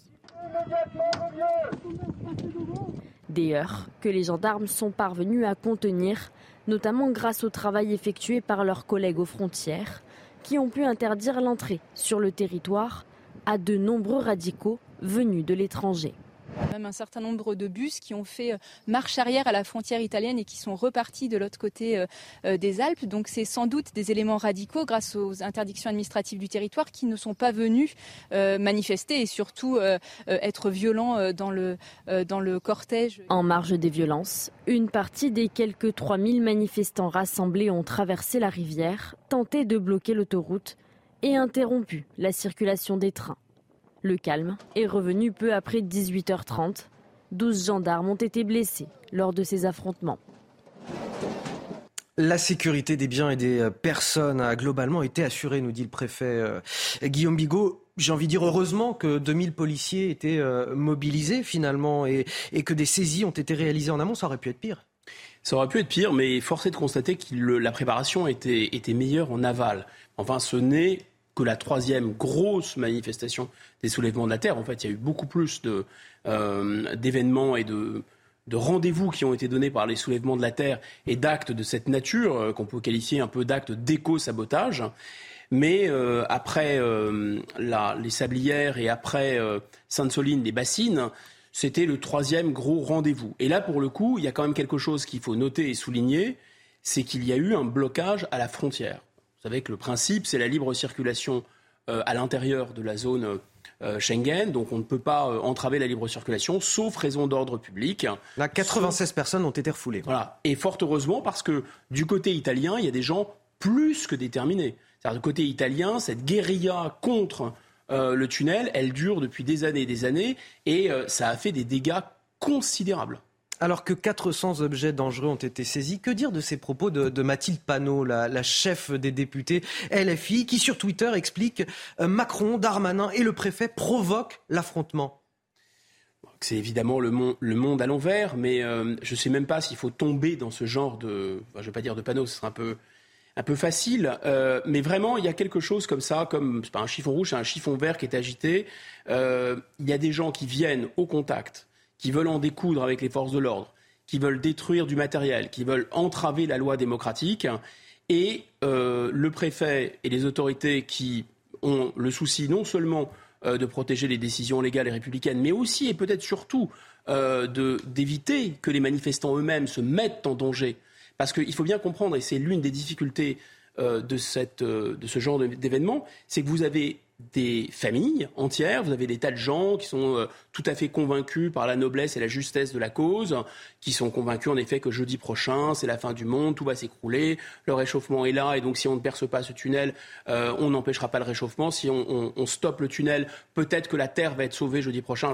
Je, tire à peine, je force à peine le trait. Enfin, il y a beaucoup de gens qui sont euh, de bonne foi et même plus ou moins fanatisés qui viennent là et qui viennent en famille. Et à l'intérieur, vous avez des groupes très violents. Et évidemment, les gens pacifiques, les familles, servent en fait de protection naturelle, de barrière naturelle euh, aux violents, qui s'infiltrent et qui, comme on l'a vu d'ailleurs dans les manifestations de rue, dans les villes, c'est au dernier moment que ça se constitue et qu'ils vont euh, à l'attaque. Donc les forces de l'ordre ont le souci bah, ils ne peuvent pas rentrer dans le tas, ils ne peuvent pas intervenir comme d'habitude, puisqu'il y a des gens tout à fait pacifiques là-dedans et que c'est très difficile de les identifier. Et la deuxième raison, qui inquiète beaucoup les autorités, c'est d'éviter, parce que ça c'est vraiment l'objectif notamment des soulèvements de la Terre, mais de beaucoup de ces mouvements, de fabriquer la fameuse ZAD que tout le monde a à l'esprit, qui serait un abcès de fixation et qui pourrait durer, comme on l'a vu avec Notre-Dame-des-Landes, ou d'ailleurs du côté italien avec euh, ce, tunnel, qui pourrait durer des années, voire des décennies. Je voudrais vous faire écouter quelqu'un, euh, Guillaume Bigot. Anthony Cortez, journaliste, il est l'auteur euh, du livre L'affrontement qui vient de l'éco-résistance à l'éco-terrorisme et il nous explique quelque part la stratégie des soulèvements de la Terre. Vous allez me dire ce que vous en pensez. Écoutez. La stratégie des, soulèvements de la terre, d'abord, elle se base sur un point, c'est la mise en place d'un flanc radical. Là, on l'a vu encore une fois, et on le voit sur euh, différentes manifestations, c'est euh, amener euh, des éléments radicaux, notamment venus de l'ultra-gauche, avec des éléments modérés pour être craint par le pouvoir politique et amener le pouvoir politique à discuter avec le flanc modéré. Et, là, on voit en fait deux courants se dessiner du côté des soulèvements de la terre. Et voilà, Guillaume Bégaud. Oui, oui, l'un sert l'autre. Et ça, ça, on le disait hier, on peut, on peut le souligner à nouveau parce que c'est quand même assez curieux. Ça suspend une règle, finalement, enfin une règle. Oui, une espèce de loi de la gravité de la science politique, c'est que normalement, quand les mouvements sont violents, quand il y a des débordements violents, quand il y a des activistes, ça tend un peu à discréditer la cause. Alors pas quand la cause elle est extrémiste, des gens de très très extrémistes, hein, ils sont toujours contents euh, qu'on en vienne aux mains. Mais quand vous avez quelque chose qui est large, qui mord sur la société, il y a quand même 80 comités locaux pour ces soulèvements de la terre, je ne vais pas trop leur faire de publicité, mais ça correspond à un discours qui est très ancré. Ça correspond tout à fait au discours qui est diffusé dans les manuels scolaires aujourd'hui, c'est-à-dire qu'il faut euh, euh, immédiatement enrayer ces émissions de CO2, sinon ce sera la fin du monde. Ça correspond tout à fait au discours qui avait tenu le président de la République, notamment entre les deux tours, je ne sais pas si vous vous souvenez, mais il s'était fait quasiment euh, plus rouge que LFI et plus vert que LV, et il avait dit, vous allez voir ce que vous allez voir, moi au pouvoir. Donc, si vous voulez, ce qui rend les gens fous aussi sont les injonctions contradictoires. Vous ne pouvez pas vous présenter comme le chantre de l'écologie, celui qui va enclencher finalement une transition énergétique, pour des gens qui sont très, très, comme on dit, éco-anxieux, et qui voient que finalement, bah... Tout ça, c'est beaucoup de com en réalité. Il n'y a pas que de la com, mais grosso modo que ça ne va pas changer, disons, le, le, modèle, le, logiciel euh, qui est celui quand même de la croissance et de la production avec la volonté de réindustrialiser. Voilà, des gens qui ont voté pour un Emmanuel Macron pensant que ça allait être une version, euh, disons, modérée euh, de Madame Rousseau et qui se retrouvent avec la volonté de réindustrialiser le pays pour eux, ils ne comprennent rien, si vous voulez. Et euh, je, ne dis pas que ça légitime leur violence, je dis simplement qu'il y, y, a un élément en fait de, contradiction. Et surtout, je crois qu'il y a ce, côté, euh, le mouvement est large. Il arrive à avoir le soutien, on l'a dit, de députés qui sont des députés ELV, des députés euh, LFI, qui par ailleurs ne s'entendent pas très bien. Là, ils sont arrivés à se réunir tout en étant violent. Donc normalement, je reprends, quand un mouvement est violent, il perd ses soutiens. Là, plus ce mouvement est violent, plus il réitère ses actions et plus il finit par agglutiner en quelque sorte. Et derrière, c'est assez puissant parce que vous avez l'idée qu'il y aurait euh, une écologie, enfin il y a une écologie politique Et puis la véritable écologie, c'est pas une écologie politique. La véritable écologie, ce serait l'écologie de rompre avec euh, la logique de la société, c'est-à-dire ce qu'ils appellent euh, la résistance euh, civique, c'est-à-dire ne plus obéir aux lois. Pourquoi ne plus obéir aux lois? Pour faire une société alternative. Et là, on comprend bien le lien qu'il y a avec les ZAD. En fait, l'objectif de ces gens, c'est sortir du monde de la production, de la productivité. C'est pas faire de, une croissance propre, c'est plus faire de croissance du tout. Et en fait, on a cette impression qu'ils veulent, et c'est ce qu'ils disent dans leurs vidéos, une écologie conséquente. Autrement dit, toutes les autres écologies ne le seraient pas. La dissolution des soulèvements de la Terre, elle pourrait être prononcée euh, ce mercredi en, Conseil des ministres. J'ai une question pour vous. C'est pas vraiment juridique, c'est de savoir si c'est faisable. sur le fond, on ne dissout pas des idées. Euh, Guillaume Bigot. Est-ce que le risque, c'est pas que ce mouvement prenne tout simplement une autre forme, un autre nom, mais, qu'il soit toujours présent, que cette euh, radicalité dans l'écologie soit toujours présente d'une façon ou d'une autre, bien que l'on dissolve ce mouvement? Le problème, c'est que cette idée appelle à des actes. C'est pas l'idée qui est gênante. de toute façon, les idées elles sont, elles sont libres si elles ne sont pas diffamatoires, si elles ne, voilà. Là, là où, est le problème, c'est que cette, ce groupement incite à passer à l'acte et à, à, déco-sabotage. C'est ça le problème. Donc oui, vous avez raison, ils vont pouvoir se reconstituer. Mais attention, s'ils se reconstituent, ils pourront être à nouveau sanctionnés, enfin non seulement dissous, mais cette fois-ci sanctionnés beaucoup plus lourdement. Moi, il me semble que ce que craint l'exécutif, c'est d'abord qu'il peut-être n'est-il pas totalement uni sur cette question. Peut-être qu'ils ne sont pas à l'unisson de M. Darmanin et du président de la République, qui lui a une intention très claire depuis longtemps d'ailleurs. Euh, Monsieur Darmanin, souvenez-vous, au lendemain de Sainte-Soline, il annonçait euh, tambour battant que la dissolution, ça y est, c'était tout de suite et maintenant. Vous voyez, on est le 18 juin, il n'y a toujours pas de dissolution. Il y a eu un autre, euh, un autre événement entre-temps. Et puis le président de la République, apparemment, s'est agacé il n'y a pas si longtemps au Conseil des ministres. mercredi dernier, il a tapé du poing sur la table. Il dit où, où en est-on de cette dissolution des soulèvements de la Terre? Et donc je pense qu'il y a quand même, du côté de Matignon, des réticences à procéder à cette dissolution. Que sera, est-ce que ce sera un succès juridique ou pas? Est-ce que ça va ensuite être retoqué? C'est probable mais c'est un bras de fer. Il en va de la crédibilité quelque part du pouvoir politique. On se rappelle ce qui s'est passé avec l'imam Iqiyoussen et les revers face au, tribunal administratif euh, qui euh, interroge euh, sur, sur finalement ce que peut véritablement faire le pouvoir politique lorsqu'il décide quelque chose. Oui, mais là, là il y a deux vraiment, enfin, très simples. On ne peut pas, sous prétexte euh, que les juges vont y faire obstacle, etc. Le pouvoir politique ne peut pas se défiler, il doit prendre ses responsabilités, quand bien même ce serait retoqué. Bah, il faut qu'il essaye. C'est vrai que ça nous interroge, c'est un autre sujet euh, sur le gouvernement des juges, sur etc. Surtout lorsqu'il est question d'ordre public. Il n'est pas question vraiment. Bon, il est question aussi de liberté individuelle. Mais là, on est vraiment, vous voyez, dans une espèce de balance entre la liberté de manifester, la liberté euh, de ne pas être d'accord avec ce modèle de société. Ils ont tout à fait droit, les soulèvements de la terre, et le fait que euh, vous vous mettez en danger, vous mettez en danger les familles et vous vous entravez surtout la loi républicaine. Enfin, si les soulèvements de la terre avaient été là dans les 70, 80, 90, on aurait on n'aurait aucune infrastructure en France. Allez, on va fermer cette page avec euh, Mathieu Devez, qui est euh, dans la vallée de la Maurienne, en Savoie, qui suit euh, ces rassemblements. Il y avait quelques 3000 personnes hier qui ont participé à ces manifestations. Elles ont regagné leur camp de base. La soirée a été plutôt calme. Mathieu Devez, qu'en est-il ce matin? Tout à fait, Anthony. Après la tempête hier, le calme ce matin, les 3000 manifestants sont toujours installés ici sur leur camp de base de la chapelle.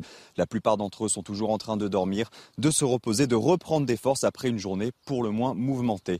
Car hier, dans l'après-midi, près de 300 éléments radicaux sont venus en découdre avec les forces de l'ordre. Ils souhaitaient tout simplement converger vers des communes où il était interdit de manifester. Et hier, donc, avec Jules Bedot, nous étions littéralement sous une pluie de projectiles avec de nombreuses pierres qui ont été lancées par les éléments radicaux en direction des forces de l'ordre. Ces dernières ont alors répliqué avec des tirs de gaz lacrymogène, notamment pour disperser la foule. Et selon le ministère de l'Intérieur, 12 personnes ont été blessées parmi les forces de l'ordre. De leur côté, les manifestants déplorent une cinquantaine de blessés, dont 6 personnes hospitalisées. Et selon le programme, le programme officiel du jour, il ne devrait pas y avoir de grandes manifestations de grandes actions de désobéissance civile aujourd'hui, mais surtout des conférences, des tables rondes avec des mouvements écologiques. Mais les forces de l'ordre restent sur le qui-vive. 2000 policiers et gendarmes sont toujours mobilisés aujourd'hui. Merci à vous, euh, Mathieu Devez, notre envoyé spécial avec euh, Jules Bedeau dans la vallée de la Maurienne. C'était le 18 juin 1940, Guillaume Bigot. Il y a tout juste 83 ans, le général de Gaulle, depuis Londres, lançait son appel euh, à poursuivre la lutte armée contre l'Allemagne nazie. Une cérémonie de commémoration sera d'ailleurs présidée tout à l'heure par le chef de l'État au, au Mont-Valérien, sera à 10h30.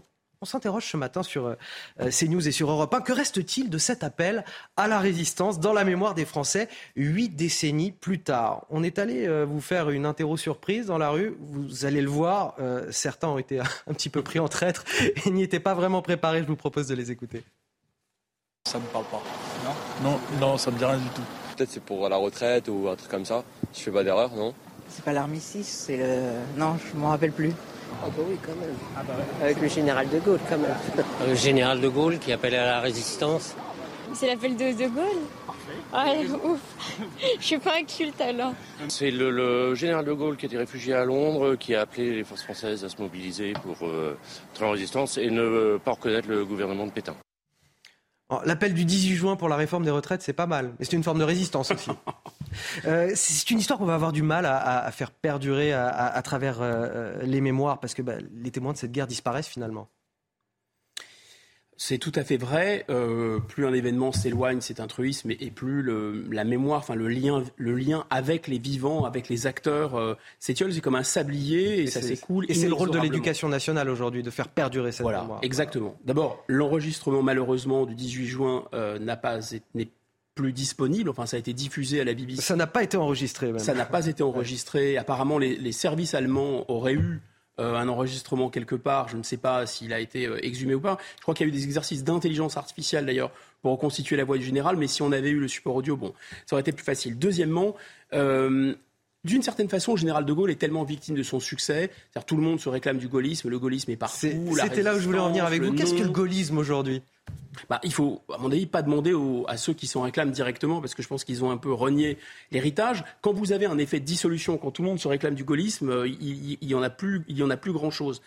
Ce que montre aussi ce reportage, c'est que ce qui avait toujours été fait, euh, enfin toujours, c'est pas tout à fait vrai non plus. C'est la troisième République qui avait mis ça en place avec euh, l'instruction obligatoire et au cœur de l'instruction obligatoire, pas que d'ailleurs, mais au cœur de l'instruction obligatoire, le récit national, c'est-à-dire le fait de raconter euh, l'histoire de France pour que chaque Français, quelles que soient ses origines, se sente relié à cette histoire et continuer cette histoire, c'est ça qu'a exprimé le général de Gaulle le 18 juin. Le 18 juin, il a dit, écoutez, compte tenu de ce que nous avons été, compte tenu de ce qui nous fonde, compte tenu de ce que nous sommes, nous sommes un pays de la logique, nous sommes le pays du bon sens et nous sommes le pays de l'honneur et du panache. Et dans ces conditions, euh, c'est ça qui est incroyable, c'est que cet homme absolument seul contre tous, seul contre tous, toute la classe dirigeante est contre lui, toute la haute hiérarchie militaire est contre lui, toute la classe politique est contre lui. Cet homme est absolument seul, il se dresse seul. évidemment, il y, a les Britanniques qui lui donnent volontiers un micro, mais enfin, il va être condamné à mort euh, dans, son pays euh, exilé. Et cet homme, qu'est-ce qu'il dit? Il dit de manière assez tranquille d'ailleurs. Il dit la logique, parce qu'on dit c'est vraiment euh, c'est un chevalier du Moyen Âge, c'est le panache. Oui, il y a cette dimension chez le général de Gaulle. Il, il fait appel à l'honneur. Et on sait par la suite, c'est une préscience incroyable, que les nazis ne sont pas des ennemis comme les autres. Mais aussi, il fait appel à la logique et au bon sens. Il dit mathématiquement, pratiquement, c'est impossible que nous perdions. Vous, vous pensez que nous allons perdre? Regardez, les forces de l'Amérique n'ont pas donné, les forces de la Russie n'ont pas donné, euh, nous pouvons faire bloc et nous devons, c'est un devoir moral, faire bloc. et la victoire, elle est inéluctable. Donc, il se dresse face à quoi? Face à je dirais, euh, le mépris euh, de la population, le conformisme absolu des dirigeants de l'époque, le carriérisme, les pensées paresseuses, les pensées à la mode, les gens répètent la ligne Maginot, comme aujourd'hui on répète l'euro, l'euro, etc. Voilà. La soumission à l'étranger, qui est déjà là, le refus de la médiocrité. Donc je pense que c'est une leçon, c'est vraiment très éclairant de ne jamais oublier cette leçon. Maintenant, maintenant évidemment, que s'il n'y a pas la transmission par l'école, non pas du 18 juin seulement, mais de tout ce que nous sommes.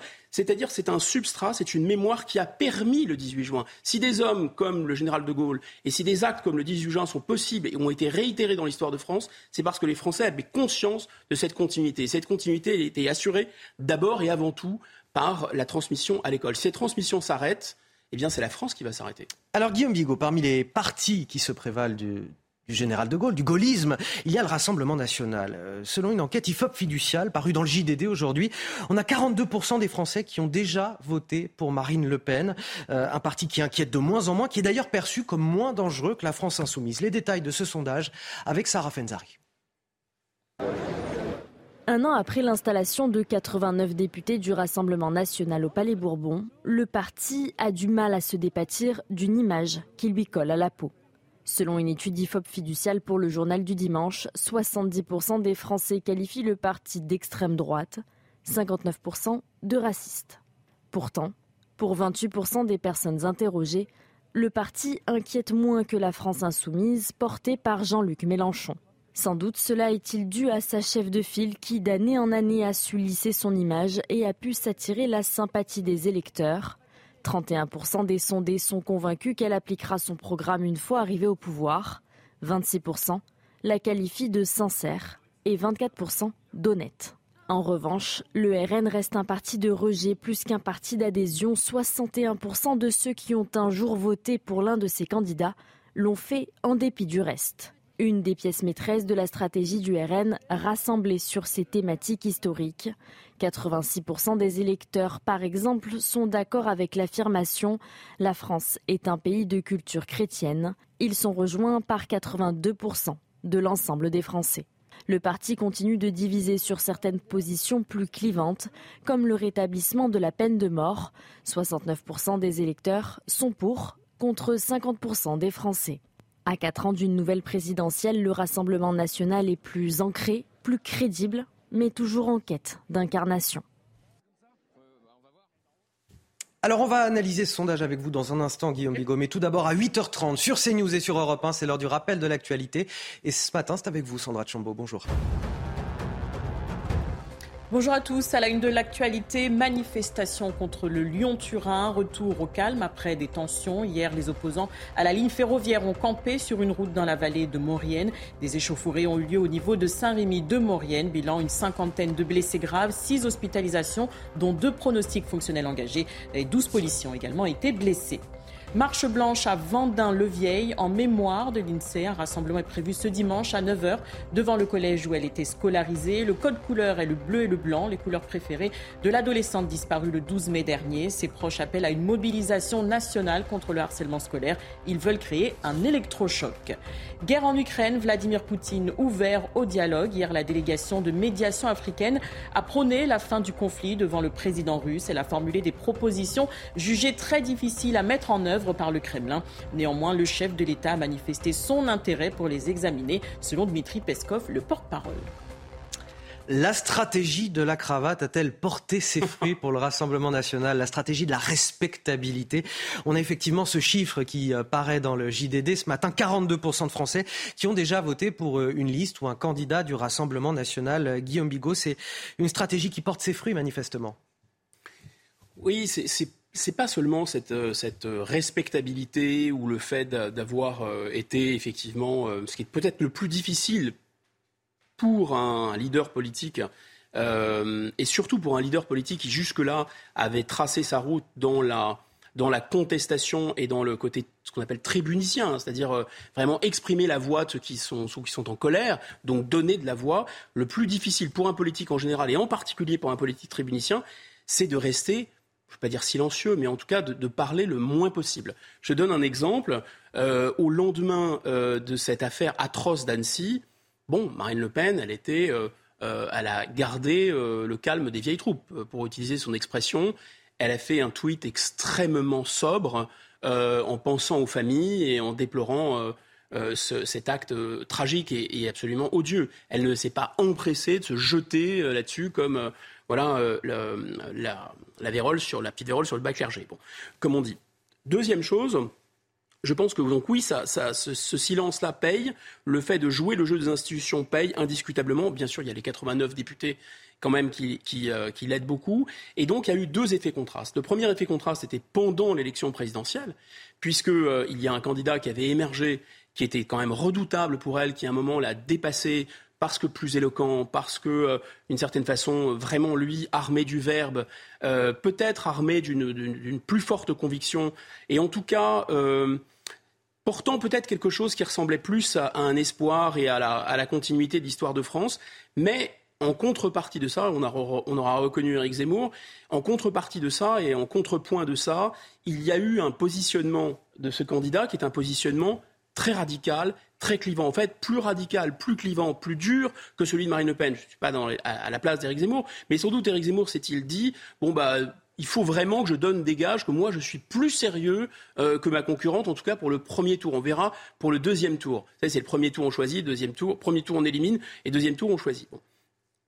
Et enfin, euh, je pense que le positionnement d'Éric Zemmour, qui aurait peut-être pu être entre LR et euh, le RN, est allé finalement à la droite du RN. Et donc le deuxième effet pour Marine Le Pen, c'est que cette candidature Zemmour, eh bien, les médias se sont jetés sur Éric Zemmour en en faisant, comme on dit, le mauvais objet, en disant regardez, c'est le diable, c'est le démon, euh, voilà que le Jean-Marie Le Pen père est ressuscité, etc. Et donc ça a permis gentiment, tranquillement, mais sûrement, à Marine Le Pen, sans faire grand-chose d'ailleurs, euh, en, simplement en attendant de tirer les bénéfices, de se recentrer, de voir son image lissée. Ça, c'était la phase 1 et la phase 2. 89 députés, on joue le jeu républicain. Et là, autre effet contraste extraordinaire pour elle, vocifération de LFI. Euh, LFI. Euh, le, bruit et la fureur de, LFI inquiètent davantage les Français que le, Rassemblement national. Exactement. Donc avec ces deux étapes, il y a eu, il y a eu je pense, le fait que vous dites dans votre sujet que c'est toujours un vote de rejet. Bah, je pense que c'est de plus en plus, de moins en moins un vote de rejet et de plus en plus Alors, un vote c'est la question que j'allais vous poser justement. Effectivement, 61% des, des, Français qui ont voté euh, ces dernières années pour euh, le Rassemblement national estiment que c'est un vote de, de, rejet, un vote contestataire quelque part. Mais de plus en plus, la part d'adhésion au Rassemblement national est, est, de plus en plus importante. Et, et sur, sur, la base de, de, quelle idée, selon vous, de quel pan programmatique de Marine Le Pen? L'originalité profonde, euh, après, il faut quand même dire un mot des, faiblesses, parce qu'il y a des faiblesses structurelles. Euh, je que c'est pas, n'est pas, pas, Marine Le Pen n'est pas encore au pouvoir et la France est, on l'a déjà dit, il faut le répéter, c'est comme la réalité politique tripartitionnée. Hein. C'est-à-dire qu'il y a euh, le soutien au président de la République, il y a le soutien à filles à l'extrême gauche ou à, l'extrême écologie, et on a, disons, la, voix Marine Le Pen et avec d'autres candidats qui peuvent y être associés. Et donc, à partir de là, Marine Le Pen qu'est-ce qui lui a permis de, tracer son sillon? D'abord, la continuité. Évidemment, elle s'est inscrite comme ça dans la durée, elle a tenu le choc, et ça, les Français lui ont savent gré, je pense. Elle est partie d'un électorat, quand on dit un vote de rejet, c'est un peu méprisant. Je pense que c'est un électorat qui est celui de la France périphérique, qui est celui d'une France blessée, écrasée par la mondialisation, à qui elle a tendu la main. Et donc, si on s'arrête un instant sur cette idée simple, on voit bien qu'il y a la réunion de deux ingrédients qui manque à d'autres candidats, c'est-à-dire qu'elle est toujours ce discours très fort sur le régalien. Euh, il faut rétablir la loi et l'ordre, euh, il faut à nouveau des sanctions pénales, il faut rompre avec cette impunité, il faut reprendre le contrôle des frontières, il faut stopper euh, l'immigration de peuplement, etc., etc. Donc il y a ce discours classique, on va dire, euh, que d'aucuns appellent l'extrême droite, hein, et euh, maintenant qui est partagé par LR, hein, et partagé évidemment par Reconquête. Mais il y a une originalité Marine Le Pen, il y a une touche Marine Le Pen. Cette touche Marine Le Pen, c'est une. Alors, est-ce que c'est une fibre sociale? Est-ce que c'est une dimension sociale? En tout cas, ça correspond à l'électorat de base, au noyau dur de Marine Le Pen, cette fameuse France périphérique abîmée par la mondialisation, qui ne veut pas euh, de deux ans de cotisation de plus. On l'a vu pendant la séquence retraite, hein, qui aspire, par exemple, aujourd'hui, si elle était au pouvoir, sans doute, est-ce qu'elle euh, établirait un lien entre les salaires et l'inflation? Elle ferait une boucle salaire-inflation pour éviter que les effets de la guerre en Ukraine ou que les effets inflationnistes euh, finalement euh, ruinent une partie de la, ce qu'on appelle la classe moyenne, mais qui en réalité est maintenant très largement paupérisée. Et donc elle a une, elle a une conscience très aiguë que n'ont pas nécessairement les élites parisiennes de cette paupérisation et elle ne veut pas régler cette paupérisation par la théorie du ruissellement, par plus de mondialisation, plus de libre-échange, plus de construction européenne, parce que là, pour le coup, les Français, je pense, ont des yeux pour voir. Euh, ça fait 40 ans qu'ils voient, et ça fait 40 ans qu'ils ne voient pas grand-chose. Alors ça ne veut pas dire qu'elle va capter tous ceux qui contestent cette mondialisation, parce qu'on en a parlé dans les, dans les séquences juste avant. Vous avez des tas de gens qui sont, eux, rangés dans une idéologie écologique radicale. Vous avez des gens qui sont rangés dans une idéologie néo-marxiste radicale type euh, LFI. Euh, qui en plus ont des yeux de chimène, enfin feignent de ne pas voir les problèmes d'islamisation euh, agressive de la société ou de réislamisation de la jeunesse en particulier. Et vous avez euh, des tas de gens qui, de toute façon, euh, sont abstentionnistes et ont décidé de s'en laver les mains. Donc la marche est encore haute, mais effectivement, moi je pense que le cœur de son originalité, c'est le mélange entre la dimension sociale et la dimension régalienne. Guillaume Bigot, face à Bigot sur euh, CNews et sur Europe 1, il est 8h39. On va partir du côté de Brest maintenant. Les militants de l'ultra-gauche sont venus invectiver des fans d'Éric Zemmour lors d'une séance de dédicace. 300 personnes étaient euh, présentes pour contester euh, la venue d'Éric Zemmour, dont une soixantaine de militants issus de la mouvance Antifa. Il y a eu des coups portés, des jets de projectiles. Deux personnes ont été interpellées alors qu'elles jetaient une barrière sur la vitrine de l'hôtel. Et un sympathisant d'Éric Zemmour a été blessé au front. Il a fallu surtout mettre un, périmètre de sécurité en place autour de l'établissement. Guillaume Bigot, j'ai envie de dire, c'est déplorable d'en arriver là en démocratie. Qu'on aime ou pas Éric Zemmour, la violence, elle n'a pas sa place. Évidemment, et je pense qu'il y a une. On ne se rend pas bien compte de la responsabilité d'une sorte de discours médiatique un peu dominant. Euh, on en parlait tout à l'heure, peut-être pas suffisamment sur euh, répercuter un discours euh, très très très anxiogène sur le climat, sans rappeler d'ailleurs, parce que c'est quand même le cœur de l'affaire, que nous ne pesons pas suffisamment, nous la France, en termes d'émissions de CO2, si, si tant est qu'un phénomène irréversible et catastrophique, rapide, à court terme, soit lié euh, aux émissions humaines de CO2, ce que la France fera ou ne fera pas n'aura aucun effet. Donc c'est pas la peine de jeter, si vous voulez, des gens très violents en essayant d'arrêter ce réchauffement. Mais là, il y a le pendant de ça, c'est aussi un discours vraiment très très virulent sur le thème de le danger de l'extrême droite, le retour des heures les plus sombres. À écouter certains médias, on a l'impression que demain matin, il va y avoir un pouvoir euh, non seulement euh, ultra autoritaire qui va écraser toutes les libertés, qui va s'en prendre aux étrangers, aux musulmans, etc. Et donc il faut arrêter ça.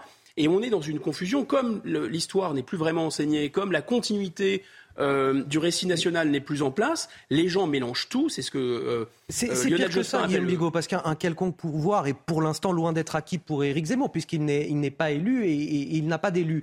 Oui, mais, il incarne. Enfin, exactement. Les médias lui mettent une cible sur le dos en lui disant regardez, c'est l'extrême droite des années 30. Et ce qui est extrêmement grave, c'est bah, qu'aujourd'hui, sans même être élu, le fait qu'on ait des idées différentes fasse de vous une cible, tout simplement. C'est Dès, dès qu'on n'est pas d'accord, c'est la violence. C'est ça. Mais surtout, euh, je pense que le, le, la classe dirigeante, d'une certaine façon, elle a besoin, euh, elle a besoin de boucs émissaires. Et dans ces boucs émissaires, il y a euh, les climato-sceptiques d'un côté, et il y a les gens qui osent s'en prendre au principe, alors je ne dis pas de la libre immigration, mais vraiment de l'ouverture des frontières, de ce dogme que euh, l'exilé, euh, c'est la, figure rédemptrice de la mondialisation. Si vous contestez ça, si vous dites que euh, l'immigration, et notamment l'immigration même, parce que Éric Zemmour, il a raison, je pense, parle aussi du regroupement familial, il pose ces questions, ça devient forcément l'ennemi à battre, ça devient l'incarnation du diable. Mais je sais pas, je vous imaginer la violence. En plus, Éric Zemmour est de confession juive, on lui, on lui fait porter pas toute la misère du monde, mais on lui fait porter euh, tout cette espèce de, pathos en disant regardez, cet homme est un collaborateur au sens des années 40, euh, mais c'est d'une violence inouïe. Alors un certain nombre d'imbéciles croient ça il digère ce discours, et après on fin de s'étonner, oh mais comme c'est bizarre, il y a des gens qui vont l'attaquer, exactement comme, oh bah c'est étrange, il y en a qui vont euh,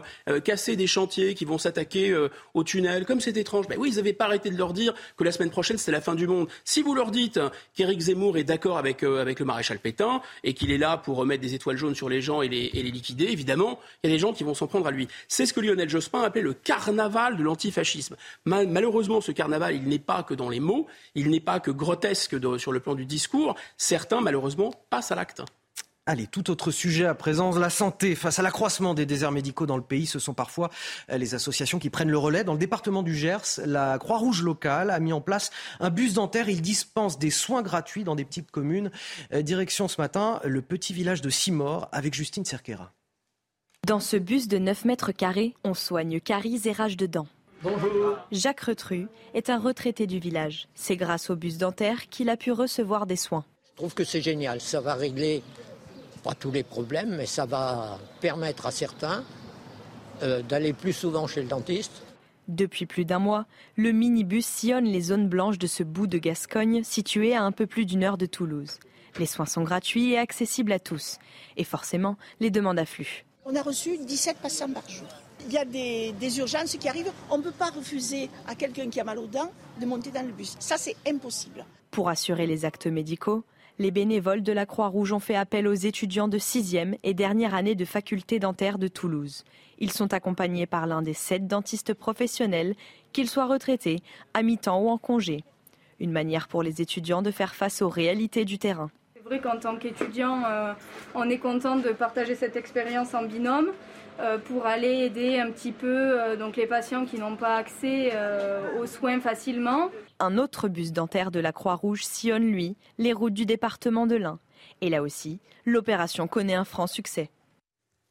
D'ailleurs, Guillaume Bigot, ça ne risque pas d'améliorer les choses. La sécurité sociale veut baisser les remboursements de soins dentaires à partir d'octobre prochain. La prise en charge passera de 70 à 60% Les mutuelles devront prendre le relais, ce qui devrait permettre à la sécurité sociale, l'assurance maladie, euh, d'économiser 500 millions d'euros par an. Mais j'ai envie de dire, Guillaume Bigot, à, quel prix pour la santé des Français, notamment des, plus précaires? Ah oui, c'est vrai que la, santé a un coût, c'est indéniable. Euh, mais Parce qu'on n'a pas des Français qui vont vouloir renoncer aux soins. Il y en a déjà beaucoup qui le font, euh, alors que ce sera moins remboursé, encore une fois. Souvenez de cette expression absolument odieuse que Mme Triedwiller, euh, l'ancienne compagne de euh, M. Hollande, avait prêté à M. Hollande, les 100 dents?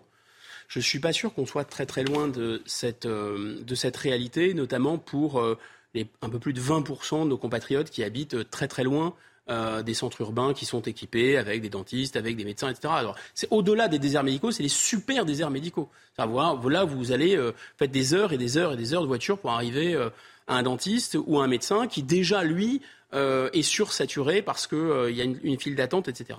Donc oui, on arrive à une situation où les gens voilà, n'en peuvent plus du tout se soigner, c'est tout à fait vrai. Cette, cette, cette histoire de camion en témoigne. Alors on peut dire que c'est bien, que c'est mieux que zéro, euh, etc. Bon, d'abord, je pense qu'il y a une espèce de, de, relation très bizarre entre M. Macron et la notion de, camion ou d'autobus. C'est comme ça qu'il a fait. Euh, Alors là, il s'agit de la Croix-Rouge en l'occurrence. C'est l'initiative euh, d'une association. Mais... Non, mais c'est pas lui qui en est responsable. Mais simplement, il y a un côté, finalement, on va tout régler en amenant tout euh, auprès de, de, cette France qui est, euh, qui est mais, Mais rappelez-vous, hier, on, on mais la parlait, rouge pour, mais vous parlait la euh, Croix rouge pour se soigner les dents. Enfin, c'est complètement. On, on, parlait hier du, du, privé qui prenait le relais de, de, de la santé dans, dans, dans, le domaine des consultations. On parlait du Netflix, de la, de la consultation, de la téléconsultation.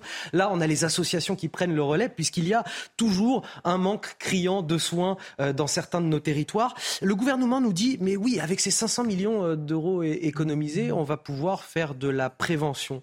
Euh, là aussi, est-ce qu'on se moque pas un peu du monde quelque part? Parce qu'on n'est pas tous égaux face aux, aux, dents, aux soins dentaires, à notre hygiène bucco-dentaire. Et quoi qu'il arrive, euh, il y a des gens qui vont devoir toute leur vie aller voir euh, des dentistes quand d'autres n'auront que très peu de problèmes dentaires. Alors la prévention, c'est très bien, mais ça peut pas tout faire. Il y a indiscutablement une, une inégalité génétique dans ce, dans ce domaine, comme dans tous les domaines médicaux. Mais, et la prévention n'est pas mauvaise en tant que telle. Mais simplement, je crois que le phénomène qu'on voit, que ce soit sur le remboursement euh, des médecins, le remboursement des frais dentaires, etc., c'est que bon, il y a une situation conjoncturelle qu'utilise le gouvernement en disant, euh, et il a raison, euh, il, faut, il va y avoir des décisions qui échappent au gouvernement, prises par la Réserve fédérale des États-Unis, prises par la BCE, de monter les taux d'intérêt. Monter les taux d'intérêt pour lutter contre l'inflation.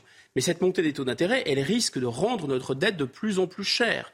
Donc il faut un peu euh, empêcher ou stopper l'hémorragie. On peut l'entendre. Mais en fait, derrière, que se passe-t-il? Il y a cette idée que l'exception française, l'idée suivant laquelle la santé euh, serait gratuite, ça, c'est quelque chose, les gouvernants ne le disent pas, mais au fond d'eux-mêmes, ils savent ou ils pensent savoir que euh, c'est un luxe que ne pourront plus payer les Français demain à mon avis, il se trompe, mais en tout cas, c'est ce qu'il pense. Et donc, il y a l'idée de remonter au vent comme ça. On ne va pas faire ça du, jour au lendemain. On ne va pas tout privatiser du jour au lendemain. Mais ça y est, déjà dans une, dans une dans une euh, médecine à deux vitesses. Déjà, vous avez euh, des urbains, les fameux 25% euh, qui, soutiennent d'ailleurs le président de la République. Ces gens-là, ils ont tout à fait accès à des soins dentaires de très bonne qualité. ils peuvent, alors c'est descendants d'une autre nature, hein, ils font des dents tout à fait neuves, c'est la mode dans les pays anglo-saxons, ça coûte extrêmement cher. Ils peuvent payer ça d'ailleurs de leur, de leur poche avec, et parfois avec des super mutuelles. Et de l'autre côté, bah, effectivement, on a des gens qui sont d'une France absolument délaissée dans ces villages. La Croix-Rouge, mais c'est complètement fou, est obligé d'amener euh, des gens pour euh, traiter des urgences dentaires euh, auprès de chez eux. Et ces gens-là, effectivement, Je ne sais pas si Mme Trévilleur avait raison ou pas, mais c'est un peu la France descendant, oui. Dernier sujet que je voulais vous faire aborder ce matin, Guillaume Bigot, très intéressant, euh, celui de la valorisation de nos territoires et le marketing qu'on fait aussi pour euh, séduire les touristes. Des élus italiens viennent de découvrir avec euh, stupeur que le département du Tarn, en France, utilise depuis plus d'un an une marque déposée qui s'appelle Toscane Occitane à des fins touristiques. La Toscane, je le rappelle, c'est une, une magnifique région italienne où se trouve la ville de Florence. Et cela suscite évidemment la colère de nos voisins, à tel point que l'affaire est remontée jusqu'au Parlement européen. Les explications de Soumaya Lalou et vous me dites ce que vous en pensez juste après Guillaume Bigot.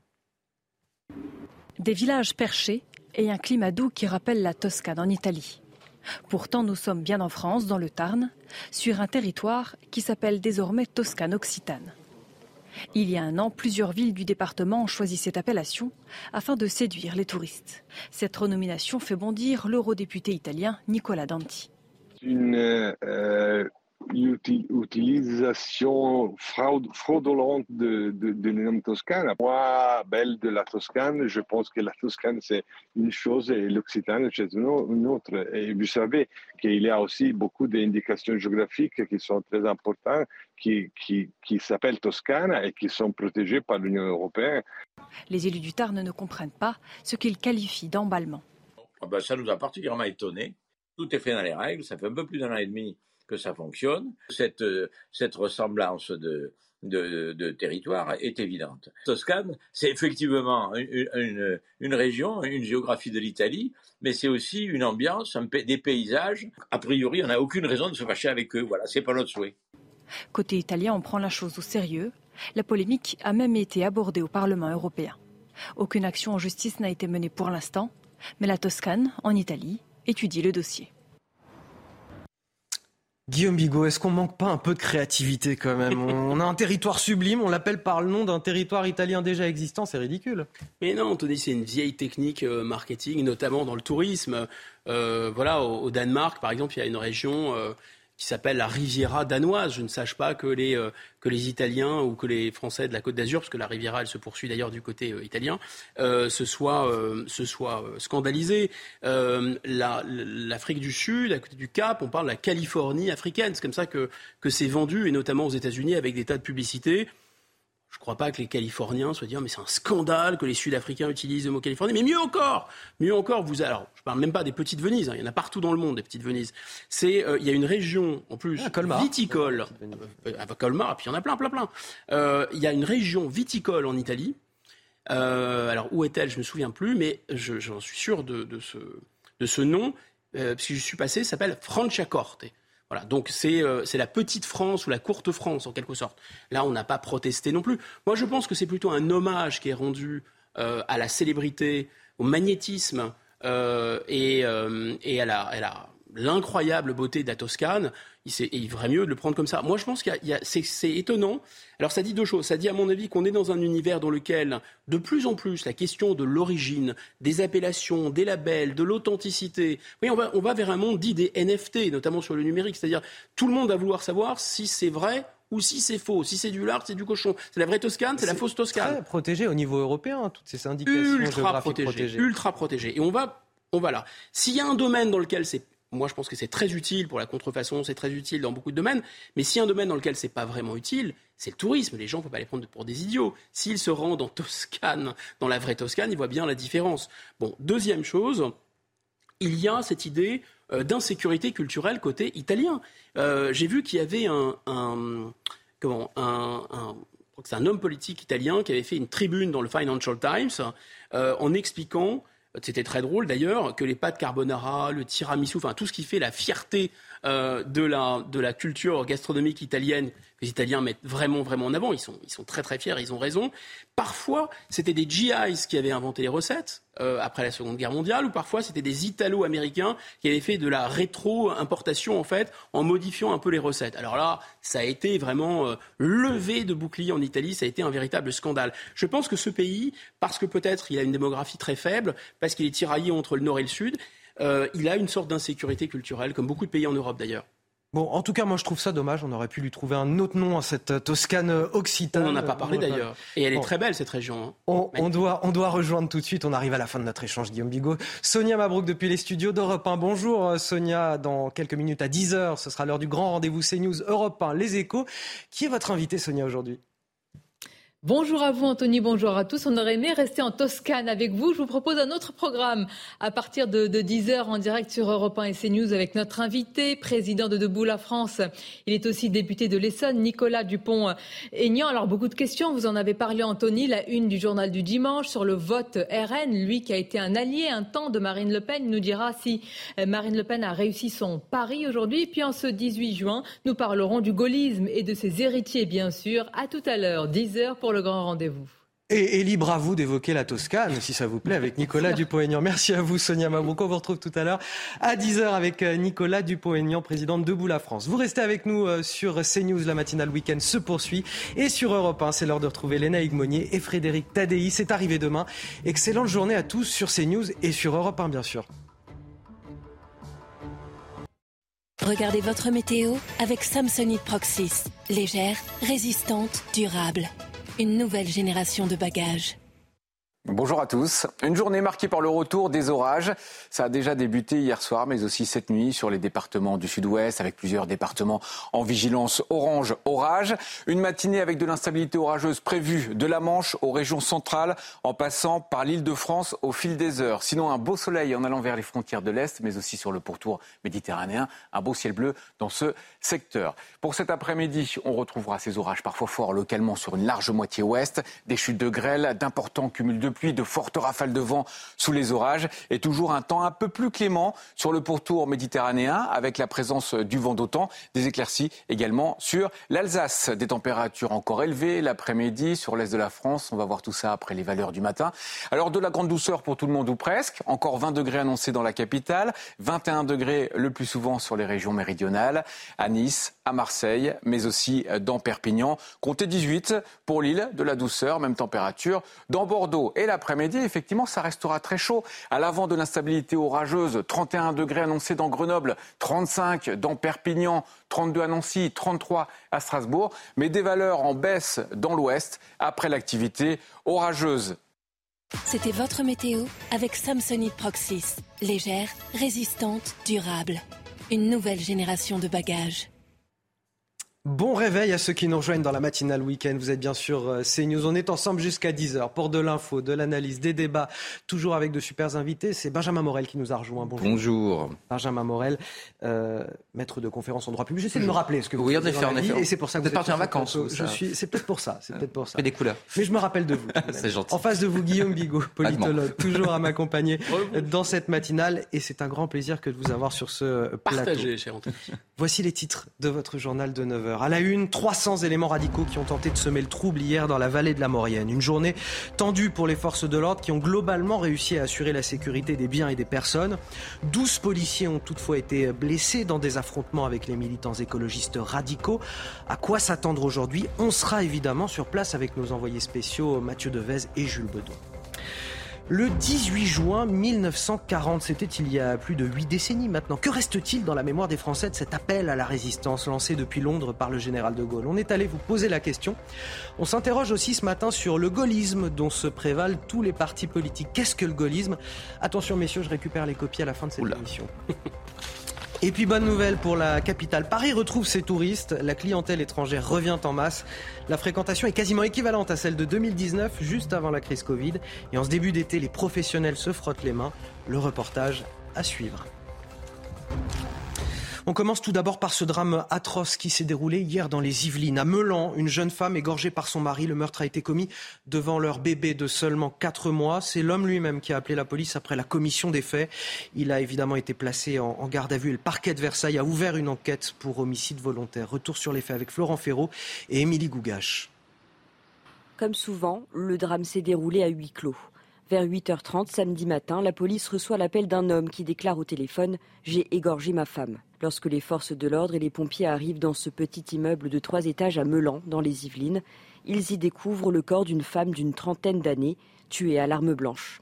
Sur place, la police interpelle son conjoint, un homme de 31 ans sans antécédent de violence conjugale. Dans le voisinage, c'est l'incompréhension.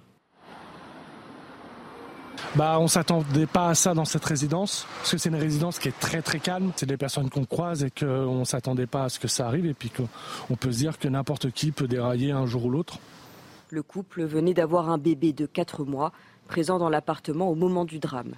Une enquête pour homicide par conjoint a été ouverte et confiée à la Sûreté départementale des Yvelines. À la une de l'actualité ce week-end, ces affrontements avec les forces de l'ordre et une brève occupation de l'autoroute A43. Voilà pour le bilan de cette première journée de manifestation euh, dans la vallée de la Maurienne contre la ligne ferroviaire Lyon-Turin. Les forces de l'ordre ont dû faire face à 300 éléments radicaux. 12 policiers ont été euh, blessés. Cela aurait pu être pire puisque selon le ministre de l'Intérieur Gérald Darmanin, 400 euh, objets dangereux ont été saisis en amont et 96 ressortissants étrangers ont été refoulés à la frontière, des étrangers connus des services de police. On revient en images sur cet après-midi de tension. Le récit est signé Sarah Fenzari avec nos envoyés spéciaux en Savoie. Les autorités s'y étaient préparées. Mais les manifestants radicaux attendus par la préfecture se sont quand même rassemblés en tête de cortège. Vers 15 heures, un groupe de, radicaux s'est constitué en, black bloc, environ 300 personnes, et ils ont commencé à jeter des pierres euh, et d'autres projectiles sur les unités de force mobile qui étaient en barrage sur le pont. Des sommations euh, ont été réalisées et des, des gaz lacrymogènes, excusez-moi, utilisés pour maintenir à distance les manifestants hostiles. Les forces de l'ordre étaient pourtant mobilisées en nombre 2000 policiers et gendarmes appuyés par des drones et deux hélicoptères pour survoler la zone. Rassemblés sur le pont de la rivière de l'Arc, les policiers ont été la cible de nombreux jets de projectiles en provenance des Black Blocs, comme en témoigne cette caméra embarquée côté gendarmerie. Des heurts que les gendarmes sont parvenus à contenir, notamment grâce au travail effectué par leurs collègues aux frontières, qui ont pu interdire l'entrée sur le territoire à de nombreux radicaux venus de l'étranger. Même un certain nombre de bus qui ont fait euh, marche arrière à la frontière italienne et qui sont repartis de l'autre côté euh, euh, des Alpes. Donc c'est sans doute des éléments radicaux grâce aux interdictions administratives du territoire qui ne sont pas venus manifester et surtout être violents dans le, dans le cortège. En marge des violences, une partie des quelques 3000 manifestants rassemblés ont traversé la rivière, tenté de bloquer l'autoroute et interrompu la circulation des trains. Le calme est revenu peu après 18h30. 12 gendarmes ont été blessés lors de ces affrontements. Ah oui, des manifestants qui ont regagné leur euh, camp de base. C'est là qu'on va retrouver euh, justement notre envoyé spécial Mathieu Deves. Bonjour Mathieu. Euh, la soirée a été plutôt calme. Est-ce que c'est toujours le cas ce matin? Et puis surtout, qu'est-ce qui va se passer aujourd'hui?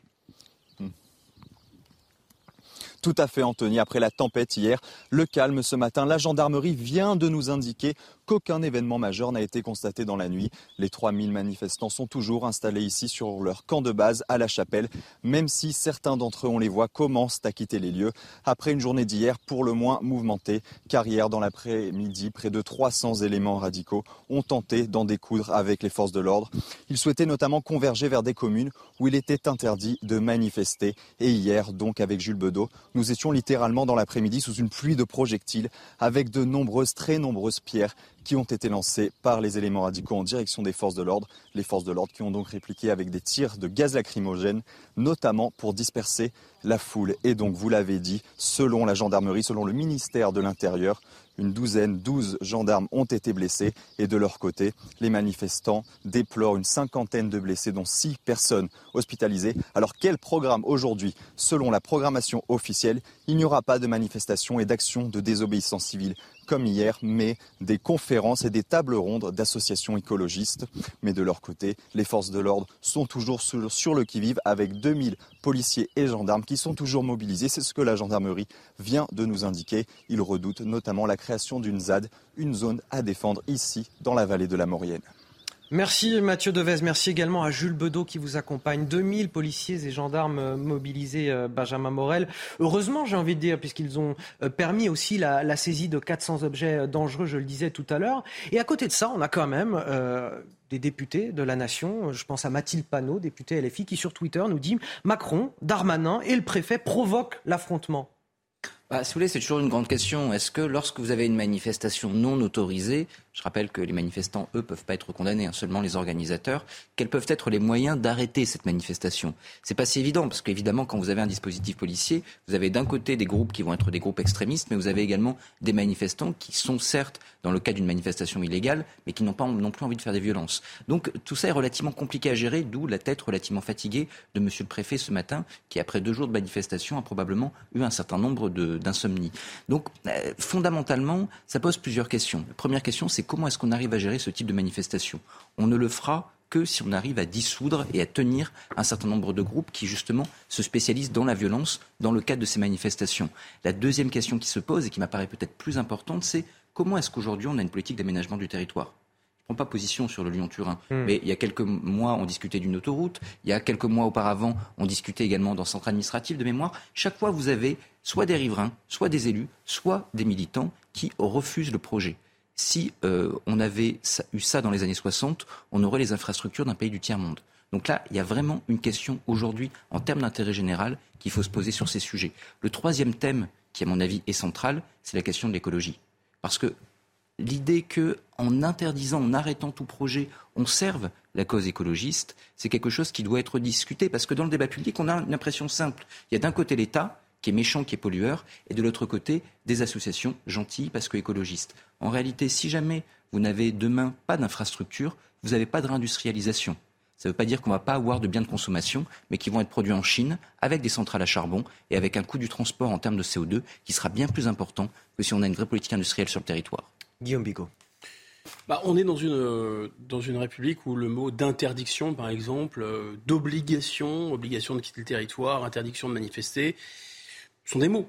En fait, dans les faits, c'est pas toujours tenu. Alors là, pour le coup, euh, ce sont des communes dans lesquelles il n'y avait pas eu d'interdiction de manifester qui avait été prononcée.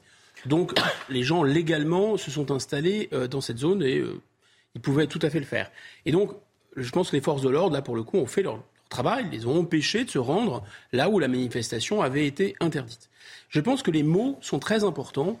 On ne doit jamais reprendre des mots qui sont connotés idéologiquement cette histoire de désobéissance civile par paresse intellectuelle, on reprend tous les uns et les autres. Moi, le premier, cette histoire de désobéissance civile, ça vient de Gandhi. Gandhi s'affrontait à l'Empire britannique, qui était non démocratique, et par des moyens non violents. Tout ça est sympathique, sauf que là, c'est doublement faux. Ce sont des moyens violents, et en plus, c'est une désobéissance anti-républicaine. Si vous dites que ces gens désobéissent à la loi républicaine, d'accord, mais c'est pas euh, une désobéissance parce qu'ils sont civiques ou ils ont une idée du civisme à eux, etc. Et puis, euh, bien sûr que beaucoup de, ces manifestants sont de bonne foi, euh, veulent rompre avec le modèle capitaliste, veulent rompre avec une société qui pour eux nous amène à la ruine et à la ruine de la, de la planète, de la nature. Ça peut s'entendre. Ils veulent un modèle alternatif, ça peut s'entendre aussi. Mais grosso modo, ils ne peuvent pas euh, interdire la, République, la démocratie, euh, euh, de, se donner des projets d'aménagement du territoire, d'aider les gens sur place, de désenclaver. Qui plus est, là, c'est un, traité, je pense, avec l'Italie qui avait été signé de longue date. Donc on ne peut pas manquer non plus à, notre, à la parole qui a été donnée à notre partenaire, qui de l'autre côté a creusé d'ailleurs. Voilà, donc c'est absolument inacceptable. Ils ont raison de s'opposer fermement. C'était il y a tout juste 83 ans, le 18 juin 1940. Le général de Gaulle, depuis Londres, lançait son appel à poursuivre la lutte armée contre l'Allemagne nazie. Une cérémonie de commémoration sera d'ailleurs présidée euh, tout à l'heure par le chef de l'État au Mont-Valérien à 10h30. Et on s'interroge un, petit peu ce matin sur ce plateau. Que reste-t-il dans la mémoire des Français euh, de cet appel à la résistance huit décennies plus tard? On est allé vous faire une euh, petite interro surprise. Je vous avoue que c'est pas très sympa pour ceux qu'on a pris par surprise et qui ont été un petit peu désarçonnés par la question du 18 juin. Regardez. Ça me parle pas. Non, non, non ça me dit rien du tout. Peut-être c'est pour la retraite ou un truc comme ça. Je fais pas d'erreur, non? C'est pas l'armistice, c'est le. Non, je m'en rappelle plus. Ah bah oui, quand même. Ah bah Avec le général de Gaulle, quand même. Le général de Gaulle qui appelle à la résistance. C'est l'appel de De Gaulle? Ouf. Suis pas talent. C'est le, général de Gaulle qui était réfugié à Londres, qui a appelé les forces françaises à se mobiliser pour euh, entrer en résistance et ne pas reconnaître le gouvernement de Pétain. Alors ça, c'est pour l'appel du, 18 juin 1940. Une autre question que je voulais vous poser ce matin, euh, messieurs, c'est qu'est-ce que le gaullisme? Parce que tous les, partis euh, s'en prévalent de, ce gaullisme, de cet héritage. Et il y a un petit peu à boire et à manger dans tout ça. Sandra Chambon, on va en parler justement avec vous, puisque euh, ce matin, dans le JDD, une tribune co-signée par Guillaume Chabandelmas et Franck Morel tente de définir cette notion. Qu'est-ce qu'on en retient finalement? Dans cette tribune, ils, font, ils proposent une éloge du gaullisme et de ses possibilités. Selon eux, être gaulliste aujourd'hui, c'est un idéal si français, c'est croire que notre pays, la France, est unique. Ils l'affirment. Presque tout le monde se réclame du gaullisme, y compris des populistes démagogues aux portes du pouvoir face à la crise d'identité dans laquelle euh, se morfond le pays. Guillaume Chabandelmas et Franck Morel en sont persuadés. Euh, de Gaulle pourrait être à nouveau le sauveur de la France. Le gaullisme s'est construit sur le dépassement du clivage droite-gauche. Cette exigence du rassemblement implique, au-delà du en même temps, qui est un équilibre, un tout à la fois qui vise une alliance dynamique. Deux termes chers au général reviennent également souvent dans cette tribune, le volontarisme et la, et la souveraineté. Les auteurs le rappellent, euh, peu de pays dans le monde peuvent se targuer d'avoir cette aura universelle qui nous oblige. Une république forte, certes, mais de plus en plus affaiblie sur la scène internationale. Les auteurs en sont convaincus. Le général aurait voulu que l'on défende la nation. Le gaullisme, c'est vouloir bâtir une Europe souveraine dans laquelle la France affirme sa place centrale. Enfin, il dresse le constat d'une France affaiblie à l'international jusqu'au sein euh, du Parlement. Il s'inquiète de la tentation du scrutin proportionnel. Nos institutions ont survécu à cohabitation, alternance, crise. C'est un trésor à préserver. Adopter un scrutin proportionnel, poison créant l'instabilité et le pouvoir des minorités amplifierait nos difficultés actuelles. Merci euh, Sandra Chambaud. Euh, Benjamin Morel, je vous ai entendu euh, hésiter sur certains points. Non, bah, alors sur, sur Quelle est votre vision du gaullisme à vous? Il y a plusieurs gaullismes. Le gaullisme, le gaullisme de 1940, c'est pas le gaullisme du RPF en 1947, c'est pas le gaullisme de 58 et c'est pas non plus celui des années 60, notamment à partir de 63, qui devient plus libéral et plus conservateur. Donc il y a plusieurs conceptions du gaullisme de De Gaulle. Je vous parle pas ensuite des avatars du gaullisme, pompidolisme, euh, chiracisme, etc., qui finissent par totalement dissoudre le concept. Ce qui est marrant dans cette tribune, c'est que la proportionnelle, De Gaulle l'impose en 46. Hein alors que l'Europe souveraine, s'il y a bien quelque chose qui, à mon avis, devrait faire retourner dans sa tombe le général de Gaulle, c'est bien cette notion d'Europe souveraine, qui date d'ailleurs d'Emmanuel Macron, alors que lui, justement, défend la souveraineté de la France. Et s'il y a une colonne vertébrale du gaullisme, c'est sans doute celle-là, contre justement toute tentative de fédéralisme européen. Il y a deux colonnes vertébrales du gaullisme. Cette notion de souveraineté nationale, qui est indiscutable et qui est totalement non négociable, et de l'autre côté, eh l'idée que la France a un message à porter dans le monde et que ce message apporté dans le monde, eh bien, il mérite que, nonobstant le fait qu'en effet, il y a, dans les années qui sont celles du gaullisme, eh bien, un affaiblissement relatif de la France. On n'a pas de décolonisation, de guerre froide. Est-ce que vraiment la France a un message à porter entre les deux blocs? La réponse est oui, parce qu'elle est la France. Et ça, aujourd'hui, bah, je ne suis pas sûr qu'il y ait beaucoup d'héritiers. Souvenez-vous, pendant la présidentielle, il y a jusqu'à Yannick Jadot qui se, qui se disait gaulliste Or, il n'y a pas plus antinomique a priori du gaullisme historique qu'aujourd'hui ce que porte Europe Écologie Les Verts. J'ai l'impression qu'il y a à peu près autant de notions de gaullisme que d'observateurs politiques euh, dans, ce pays. Guillaume Bigot. Non, mais ce qui, vient d'être dit est très juste. Euh, enfin, lire euh, aujourd'hui sous la plume de gens qui se réclament du gaullisme que le gaullisme c'est l'Europe souveraine. il faut d'abord il faut leur donner un exemplaire de la Constitution, ainsi qu'au président de la République d'ailleurs, je pense. La souveraineté appartient au peuple. Euh, qu'il exerce par ses représentants au peuple, le peuple français. Il n'y a pas de peuple européen, voilà, ça me paraît extrêmement clair. Euh, Kissinger avait euh, dialogué avec le général de Gaulle vraiment à la fin, à la toute fin, c'est-à-dire, je pense qu'on était en, 67, et l'interrogeait en lui disant, mais finalement, si jamais l'Allemagne reprend du poil de la bête, que va-t-il se passer? Bah, Il a répondu, général de Gaulle, bah, ce la guerre, évidemment. Les États n'ont pas d'amis, ils n'ont que des intérêts. Voilà le message essentiel du général de Gaulle. Le euh, troisième message du général de Gaulle qui est extrêmement simple, c'est que seule la France peut réunir les Français. Et c'est un message d'unité. On ne peut pas se réclamer de la droite, par exemple, la droite, la droite, au nom du gaullisme, etc. Tout ça n'a aucun sens. Les États généraux de la droite, le général de Gaulle, s'il porte un message, c'est que la France, ce n'est ni la gauche, ni la droite. La France, c'est tout à fait autre chose. Et cette idée de la droiture et de l'intérêt général qui doit primer, ça exige évidemment une hauteur de vue à la fois intellectuelle et morale dont sont incapables les gens qui grenouillent aujourd'hui dans le monde politique. Allez, 9h16 sur CNews, c'est l'heure du rappel de l'actualité. Et c'est avec vous, Sandra Chambaud. Un homme tué par balle en pleine rue à Amiens. Les faits se sont déroulés hier en, en après-midi. La victime, âgée d'une trentaine d'années, a été prise pour cible sur une avenue du quartier d'Amiens Nord. Elle est décédée sur place malgré l'arrivée rapide des secours. Quatre suspects ont été interpellés et placés en garde à vue. Emmanuel Macron sifflé au Stade de France. C'était hier soir à son entrée sur la pelouse avant la finale du top 14 entre Toulouse et La Rochelle. L'apparition du chef de l'État a été accueillie par des huées venant des tribunes. En fin avril, il avait déjà essuyé quelques sifflets lors de la finale de la Coupe de France de football. Il n'était pas descendu sur la pelouse pour remettre le trophée. Charles III à cheval pour sa première parade d'anniversaire. Le défilé a eu lieu hier à Londres. Pour l'occasion, il a renoué avec la tradition en passant en revue à cheval les troupes en tenue d'apparat. Le roi aura 75 ans le 14 novembre prochain, mais l'anniversaire du souverain britannique est célébré deux fois, en privé le jour J et en public au mois de juin. C'est une annonce qui fait euh, beaucoup de bruit euh, dans les Bouches du Rhône, à Marseille. Le petit-fils de Marcel Pagnol ne sera plus le gestionnaire du fameux château de la Busine, celui du roman Le Château de ma mère. La bâtisse fait euh, véritablement partie du patrimoine culturel de, la ville, directement lié à l'histoire de la famille. Un château qui avait d'ailleurs été acquis par Marcel Pagnol dans les années 40 pour en faire la cité du cinéma à l'époque et rivaliser avec Hollywood. Le reportage, leur para.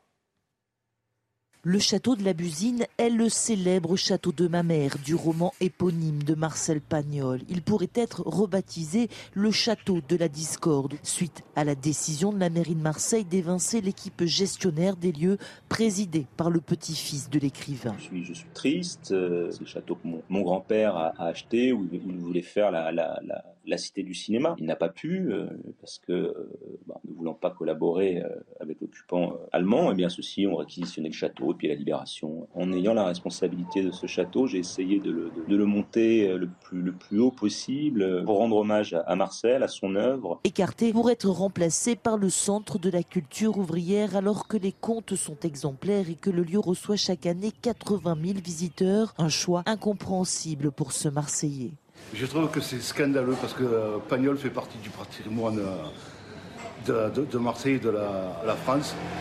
Et enlever ça, euh, je ne comprends pas. Une décision politique maladroite pour les élus locaux. C'est une erreur politique majeure. Nouvelle fois, eh bien, euh, la gauche et l'extrême gauche, là pour le coup, eh bien, balaient nos traditions euh, provençales. La ville de Marseille se défend. Dans un communiqué, elle assure que le patrimoine de Marcel Pagnol sera préservé. Ah, parce que le patrimoine euh, culturel et historique de la France, il n'est pas qu'à Paris. Même si, même si, bonne nouvelle, Paris retrouve des couleurs euh, sur le plan touristique. La capitale est en train de retrouver son niveau de fréquentation de 2019, juste avant la crise sanitaire. Les visiteurs sont présents en masse et tout particulièrement les visiteurs américains faisant euh, de la capitale encore et toujours la première destination touristique mondiale. Une bonne nouvelle à l'amorce de la saison estivale. Nous sommes allés à la rencontre de ces amoureux de Paris. C'est avec Adrien Spiteri et Axel Rebaud. Au pied de la Tour Eiffel, les touristes sont de retour.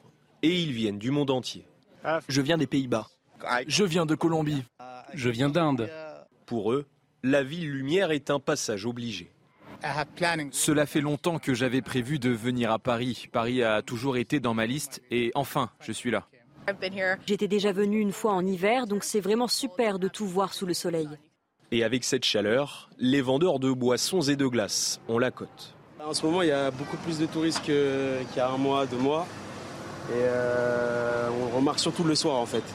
À Paris, la fréquentation touristique a presque retrouvé son niveau de 2019 avec une nouvelle répartition de la clientèle. Il y a moins de clientèle à faire et beaucoup plus de clientèle euh, d'agrément, de clientèle euh, loisir.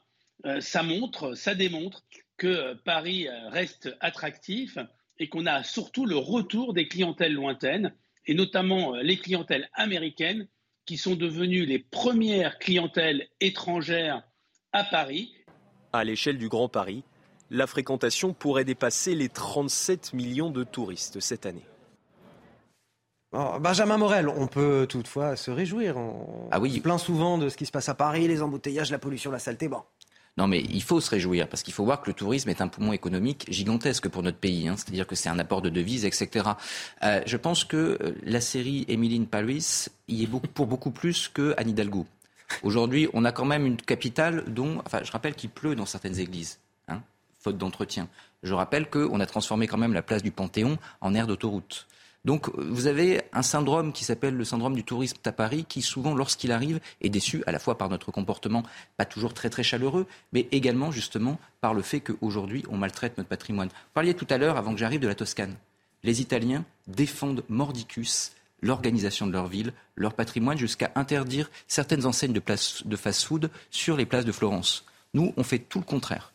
Et donc, ce faisant, si on veut maintenir ça, il y a évidemment un intérêt patrimonial, historique, mais il y a également à terme un intérêt économique, et ça on l'oublie. Il faut, un, entretenir notre patrimoine. Or, aujourd'hui, c'est euh, le petit nain du budget du ministère de la Culture. Et de l'autre côté, à tel point qu'on est obligé de faire des lotos, et de l'autre côté, il faut avoir une vraie loi d'urbanisme qui permet justement eh de protéger nos centres-villes, de protéger l'esprit de nos villes.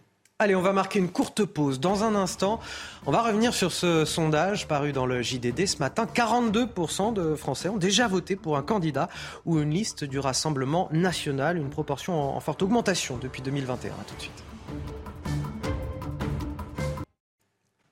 Il est toujours temps de prendre en route le train de la matinale week-end. On est ensemble jusqu'à 10h. L'équipage, je vous le présente, Benjamin Morel, maître de conférence en droit public. Bonjour. Et Guillaume Bigot, politologue, pour décrire, décrypter et analyser toute l'actualité. Voici les titres de votre journal de 9h30. À Brest, des militants de l'ultra-gauche venus invectiver et agresser des sympathisants d'Éric Zemmour lors d'une séance de dédicace. L'un d'entre eux a été blessé à la tête. Deux personnes ont par ailleurs été interpellées et le périmètre sécurisé par la police pour pouvoir poursuivre suivre la dédicace. Vous verrez les images dans cette édition.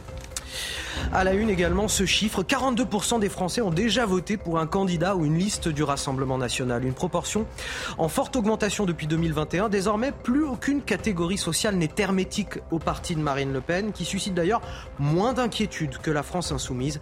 C'est le résultat d'un sondage paru ce matin dans le JDD et on en parle dans un instant. Face à l'accroissement des déserts médicaux dans le pays, ce sont parfois les associations qui prennent le relais. Dans le département du Gers, la Croix-Rouge locale a mis en place un bus dentaire. Il dispense des soins gratuits dans les petites communes. Le reportage à suivre. Mais je vous le disais, à, Brest, ces militants de l'ultra-gauche venus invectiver des fans d'Éric Zemmour lors d'une séance de dédicace. 300 euh, personnes étaient présentes pour contester euh, sa venue, dont une soixantaine de militants issus de la mouvance Antifa. Il y a eu des coups portés, des jets de projectiles. Deux personnes ont été interpellées alors qu'elles jetaient une barrière sur la vitrine de l'hôtel. Un sympathisant d'Éric Zemmour a été blessé au front. Regardez les images.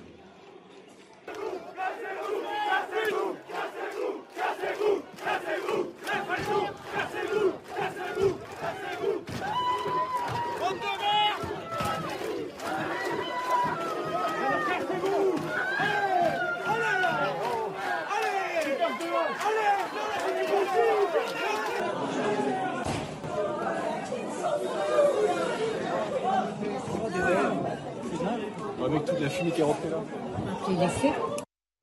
Benjamin Morel, il a fallu mettre un, périmètre de sécurité autour de, cet hôtel où se tenait cette dédicace pour que cette dédicace puisse se poursuivre après ces euh, affrontements. C'est quand même déplorable d'en arriver là en démocratie. Qu'on aime ou pas Éric Zemmour, euh, la violence n'a pas lieu en politique et n'a pas lieu tout court d'ailleurs. Non, c'est-à-dire qu'en République, vous pouvez avoir des opinions qui sont des opinions interdites, en tout cas qui sont interdites de citer, d'être exprimées, etc. Si jamais vous considérez qu'en effet, ben, un individu n'a pas le droit de publier, etc., parce que par exemple l'apologie du nazisme, ben, à ce moment-là, en effet, il y a une interdiction et la loi est là pour. Euh, Exactement. en revanche, si jamais vous êtes dans le cadre de la loi, vous pouvez vous exprimer. Il peut y avoir des désaccords de fond, et j'en ai avec Eric Zemmour. Le problème n'est pas là. Mais en République, ces expressions, ces idées ont le droit de citer. Et dès le moment où elles ont le droit de citer, toute attitude qui viserait, par la violence notamment, à les faire taire, est une position anti-républicaine. Et donc aujourd'hui, on devrait avoir une condamnation unanime de ça par la classe politique. Parce qu'en réalité, si vous commencez à considérer que eh ben, euh, la violence, c'est légitime contre Zemmour, pas sur le reste de la classe politique. à ce moment-là, où est-ce qu'on s'arrête? Quelles vont être les idées qui pourront s'exprimer sans avoir des violences? Donc là, aujourd'hui, moi, je trouve que le fait marquant, c'est pas tellement ce qui se passe, parce que des, violences, entre guillemets, en politique, euh, ces derniers temps, on en a beaucoup, mais c'est le relatif silence de la classe politique, alors que là, pour des raisons démocratiques et républicaines, il devrait vraiment y avoir une condamnation unanime. Et, et, vous pensez, Guillaume Bigot, que cette condamnation unanime, elle va venir dans les prochaines heures, dans les prochains jours de la classe politique? Ah bah, On risque d'attendre très longtemps. En fait, il y a des gens qui passent à l'acte, mais il y a une sorte de, de bruit de fond à l'arrière. Et ce bruit de fond, c'est déjà ce que Lionel Jospin appelait l'antifascisme de carnaval, euh, qui s'est déplacé euh, euh, du Rassemblement national vers, vers Éric Zemmour, qui est devenu le croque-mitaine, qui est devenu l'homme à abattre, etc., avec ce qu'on pourrait appeler une espèce de haineusement correct. C'est-à-dire que la haine est interdite, l'intolérance est interdite, sauf Sauf si. Elle est tolérée à l'égard de certains et à l'égard de certaines idées portées par Éric Zemmour notamment. Limite recommandée. Mm en fait. Hein. C'est ça, c'est ça le problème. Et en, réalité, euh, on peut se demander aussi si, euh, euh, comme le, enfin, on pourrait appeler la, classe dirigeante depuis 40 ans, elle a une stratégie tellement gagnante que le pays s'écroule. Qu'il y a vraiment une volonté de toujours ouvrir plus le pays à la globalisation, de toujours accélérer la construction européenne, euh, de liquider les services publics, euh, de faire venir euh, des gens sans formation et qui n'ont pas vraiment envie de s'intégrer par centaines de milliers chaque année. Bref, il y a tout ça. ça fait système. Et donc, lui, Éric Zemmour, il, appuie peut-être, c'est une hypothèse, il appuie, il touche le nerf de la dent. Et comme il touche le nerf de la dent, évidemment, la réaction est extrêmement violente. Or, pour faire passer cette stratégie d'échec, eh bien, évidemment que la classe dirigeante, elle a besoin d'un bouc émissaire. Elle a besoin de dire oui, bah, peut-être que c'est pas terrible ce qu'on fait, peut-être que c'est un peu nul, peut-être qu'effectivement la France se tiers-mondise. C'est vrai. Oui, la violence augmente, c'est vrai. Oui, il y a une espèce d'extrême droite islamique qui monte, c'est vrai. Mais, mais, nous sommes face au mal. Nous, nous nous battons face au nazisme. Mais attendez, on est en 2023, les gars. Oui, oui, mais c'est pas grave. Regardez, il y a encore du nazisme en chemise blanche, là, qui fait des livres, etc. Euh, voilà. Ah mais les juifs. Oui, mais c'est pas grave, c'est un nazisme juif, c'est un nouveau nazisme justement, etc. On vous le dit. Euh, voilà. Donc il y a ce discours en, en, toile de fond. Et évidemment, il y a des imbéciles, d'ailleurs habillés en noir, comme c'est curieux, euh, agressifs, qui défendent un peu l'extrême droite islamique et qui vont taper euh, qui bah, Un juif. Au nom de quoi? Bah, Au nom de la lutte contre le nazisme. Non mais on est chez les fous. Hein. Dans le reste de l'actualité à Rouen ce week-end, en pleine nuit, l'intervention héroïque d'un policier de la BAC en dehors de son service alors qu'un couple est agressé par un, individu armé de deux couteaux. Il prend l'agresseur en chasse et permet son interpellation. L'assaillant avait menacé auparavant une femme de viol et poignardé son compagnon dans le dos et dans le cou. Le pronostic vital de la victime n'est heureusement pas engagé, mais sans l'intervention de ce policier, euh, l'issue aurait pu être bien plus dramatique. Je vous propose de l'écouter, ce policier c'est un témoignage exclusif, CNews. J'ai vu des individus courir et une personne euh, se faire agresser. j'ai entendu des appels au secours, j'ai compris euh, tout de suite qu'il y avait une notion d'arme. j'ai entendu une personne se plaindre de coups de couteau. Donc je me suis mis à la poursuite de cet individu. Sur mon chemin, j'ai croisé la victime auquel j'ai porté assistance. Et cette victime euh, avait une plaie euh, d'environ plus de 50 cm euh, dans le dos. Et donc je l'ai rassuré, je l'ai mis en PLS, je lui ai dit que j'allais appeler les pompiers. Et j'ai continué ma progression pour essayer de stopper l'individu. C'est alors que l'assaillant s'est retourné en ma direction. J'ai tout de suite crié police. Je lui ai demandé de se coucher à terre. Je pense que ça l'a impressionné. Puis il est parti dans une autre direction. Euh, j'ai pu prendre mon téléphone, euh, faire le 17 pour appeler des renforts. Et, euh, donc j'ai rattrapé l'individu et avec, avec l'aide d'un équipage de police secours, j'ai pu maîtriser et puis interpeller cet individu. Un mot rapide, Guillaume Bigot, sur cet acte de bravoure du policier. Oui, c'est leur métier de, mettre leur, leur vie en, en, péril pour protéger la nôtre. Mais là, il était hors service. Donc on voit bien que euh, la police, les forces de l'ordre, ça ne peut tenir que parce que ces gens y croient, que parce qu'ils ont vraiment. Parce qu'ils sont animés. Mais bien sûr, parce qu'ils ont le sens de l'intérêt général et du service.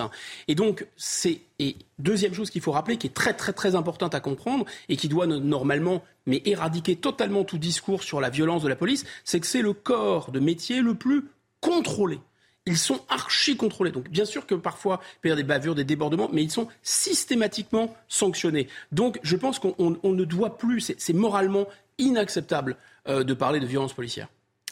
Un an après l'élection de 89 députés du Rassemblement national, la stratégie de la cravate a-t-elle porté ses fruits? C'est la question posée ce matin euh, dans le JDD. Selon une enquête IFOP fiduciale, 42% des Français ont déjà voté pour le parti de Marine Le Pen, un parti qui inquiète de moins en moins et qui est d'ailleurs perçu comme moins dangereux que la France insoumise. Les détails de ce sondage IFOP fiducial, c'est avec Sarah Fenzari. Un an après l'installation de 89 députés du Rassemblement national au Palais Bourbon, le parti a du mal à se départir d'une image qui lui colle à la peau. Selon une étude IFOP fiduciale pour le journal du dimanche, 70% des Français qualifient le parti d'extrême droite, 59% de raciste. Pourtant, pour 28% des personnes interrogées, le parti inquiète moins que la France insoumise portée par Jean-Luc Mélenchon. Sans doute cela est-il dû à sa chef de file qui d'année en année a su lisser son image et a pu s'attirer la sympathie des électeurs. 31% des sondés sont convaincus qu'elle appliquera son programme une fois arrivée au pouvoir. 26% la qualifient de sincère et 24% d'honnête.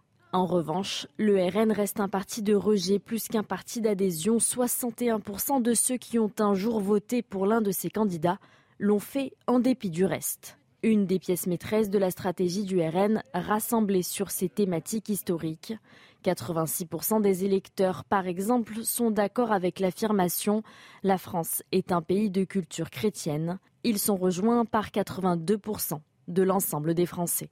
Le parti continue de diviser sur certaines positions plus clivantes, comme le rétablissement de la peine de mort. 69% des électeurs sont pour, contre 50% des Français. À quatre ans d'une nouvelle présidentielle, le Rassemblement national est plus ancré, plus crédible, mais toujours en quête d'incarnation.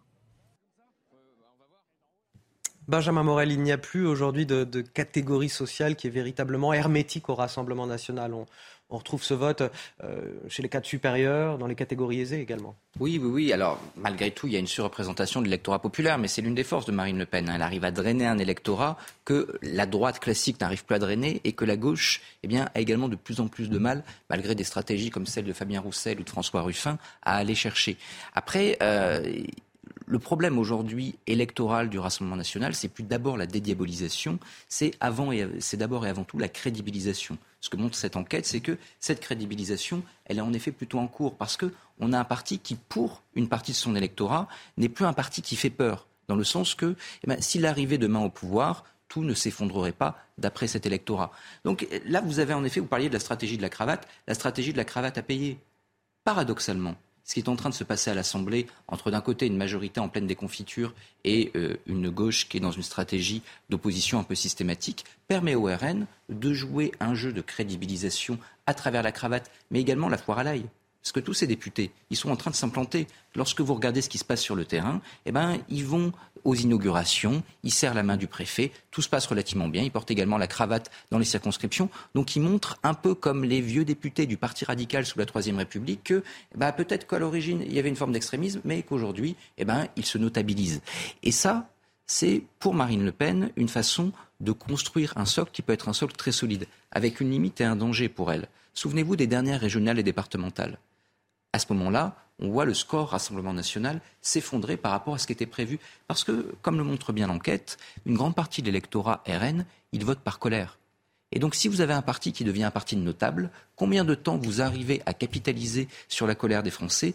Quand est-ce qu'un autre concurrent, c'était le phénomène Zemmour lors de la dernière présidentielle, eh bien, euh, apparaît pour capter cette colère à vos dépens? Ça, c'est un vrai, vrai sujet tenir à la fois comme parti d'opposition radical et en même temps se notabiliser, c'est compliqué. Mais est-ce qu'à la fois, euh, Guillaume Bigot, le, vote d'adhésion, euh, lui aussi, ne, progresse-t-il pas pour le Rassemblement national? Si, je pense que le vote d'adhésion euh, progresse et les deux, les deux leviers politiques importants, c'est d'abord la virginité politique. Euh, puisque finalement, il y a eu des alternances droite-gauche, euh, Mais euh, le Rassemblement national, on n'a pas encore essayé. C'est Exactement. C'est un argument qu'on entend beaucoup, mais qui n'est pas totalement injustifié. et finalement, la dernière nouveauté, c'était le dépassement droite-gauche, mais sur un angle eurolibéral, c'était le président Macron, et ça déplut, en tout cas, ça n'adhère pas complètement. Donc, il y a cette virginité politique. Alors, qu'est-ce qu'il y a d'autre formation qui serait vraiment vierge à l'idée, euh, l'idée LFI, ELV. Euh, et là, pour le coup, ça fait peur. Et là, pour le coup, je pense qu'il y a un rejet. Donc, par élimination, d'une certaine façon, il y a cet argument de virginité politique. Deuxième argument, je pense qu'ils sont dans une intersection euh, politique, cette fois-ci pas nécessairement sociologique, mais politique intéressante. C'est-à-dire qu'ils traitent à la fois de la question euh, régalienne, l'autorité de l'État, euh, vraiment les sanctions pénales, le retour des frontières, l'immigration, mais aussi de la question du pouvoir d'achat. Et c'est cette originalité-là, c'est cette intersection entre ces deux sujets qui sont des sujets majeurs qui leur donne le vent en poupe. Maintenant, maintenant, il y a un problème. Euh, le problème, c'est plutôt, c'est pas tellement, à mon avis, vote de rejet, vote d'adhésion. vous avez raison, je crois que c'est de plus en plus un vote d'adhésion et qui progresse. Mais par contre, il y a un plafond de verre sociologique. Le plafond de verre sociologique, c'est que ça ne mord pas finalement euh, dans les CSP+. Alors est-ce que c'est important ou pas? Ça mord de moins. Et les retraités. Peu, pardon? Et les retraités. Et les retraités. Ah bah oui, là je pense que c'est un. Enfin, faut pas individualiser, enfin individuellement, pas tous, mais, mais d'un point de vue sociologique, sont un peu perdus pour la cause, oui. Puisque les retraités, par définition, sont intérêts au statu quo, donc à ce système. Euh, et là, ils ont deux choix, finalement, euh, euh, les gens du Rassemblement national. Soit ils vont essayer de compléter cette sociologie qui leur manque en faisant une alliance du côté de LR, du côté de Reconquête, du côté d'un positionnement un peu à droite, mais il ne faut pas qu'ils perdent leur argument central, qui est euh, de mélanger aussi la question euh, sociale, ou alors ils vont essayer euh, de récupérer des abstentionnistes, parce que n'oublions pas, les abstentionnistes sont presque aussi nombreux que les électeurs de Mme Le Pen. Dans votre matinale week-end, on vous parle souvent des failles de notre système de santé. Justement, face à, l'accroissement des déserts médicaux dans le pays, ce sont parfois les associations qui prennent le relais. Dans le département du Gers, la Croix-Rouge locale a mis en place un bus dentaire. Il dispense des soins gratuits dans les petites communes. Direction ce matin le village de Simor. C'est avec Justine Cerquera. Dans ce bus de 9 mètres carrés, on soigne caries et rage de dents. Bonjour. Jacques Retru est un retraité du village. C'est grâce au bus dentaire qu'il a pu recevoir des soins. Je trouve que c'est génial. Ça va régler pas tous les problèmes, mais ça va permettre à certains euh, d'aller plus souvent chez le dentiste. Depuis plus d'un mois, le minibus sillonne les zones blanches de ce bout de Gascogne situé à un peu plus d'une heure de Toulouse. Les soins sont gratuits et accessibles à tous. Et forcément, les demandes affluent. On a reçu 17 patients par jour. Il y a des, urgences qui arrivent. On ne peut pas refuser à quelqu'un qui a mal aux dents de monter dans le bus. Ça, c'est impossible. Pour assurer les actes médicaux, les bénévoles de la Croix-Rouge ont fait appel aux étudiants de 6e et dernière année de faculté dentaire de Toulouse. Ils sont accompagnés par l'un des sept dentistes professionnels, qu'ils soient retraités, à mi-temps ou en congé. Une manière pour les étudiants de faire face aux réalités du terrain. C'est vrai qu'en tant qu'étudiant, euh, on est content de partager cette expérience en binôme euh, pour aller aider un petit peu euh, donc les patients qui n'ont pas accès aux soins facilement. Un autre bus dentaire de la Croix-Rouge sillonne, lui, les routes du département de l'Ain. Et là aussi, l'opération connaît un franc succès. Et ça ne risque pas d'améliorer les choses. La sécurité sociale veut baisser ses remboursements de soins dentaires à partir d'octobre prochain. On va en parler dans un instant. Mais tout d'abord, à 9h45 sur CNews, le rappel de l'actualité avec vous, Sandra Chambaud. 35 départements en vigilance orange. Météo France alerte sur les violents orages qui devraient s'abattre toute l'après-midi dans la moitié est du pays. Sont concernés la Normandie, l'île de France, les Hauts-de-France ainsi qu'une partie du sud-ouest. Dans certains départements, on attend même des chutes de grêle, de fortes rafales de vent et une activité électrique très importante. Marche blanche à Vendin-le-Vieil en mémoire de l'INSEE. Un rassemblement se tient en ce moment euh, devant le collège où elle était scolarisée. Le code couleur est le bleu et le blanc, les couleurs préférées de l'adolescente disparu le 12 mai dernier. Ses proches appellent à une mobilisation nationale contre le harcèlement scolaire. Ils veulent créer un électrochoc. Un homme tué par balle en pleine rue à Amiens. Les faits se sont déroulés hier en fin de journée. La victime âgée d'une trentaine d'années a été prise pour cible sur une avenue du quartier d'Amiens Nord.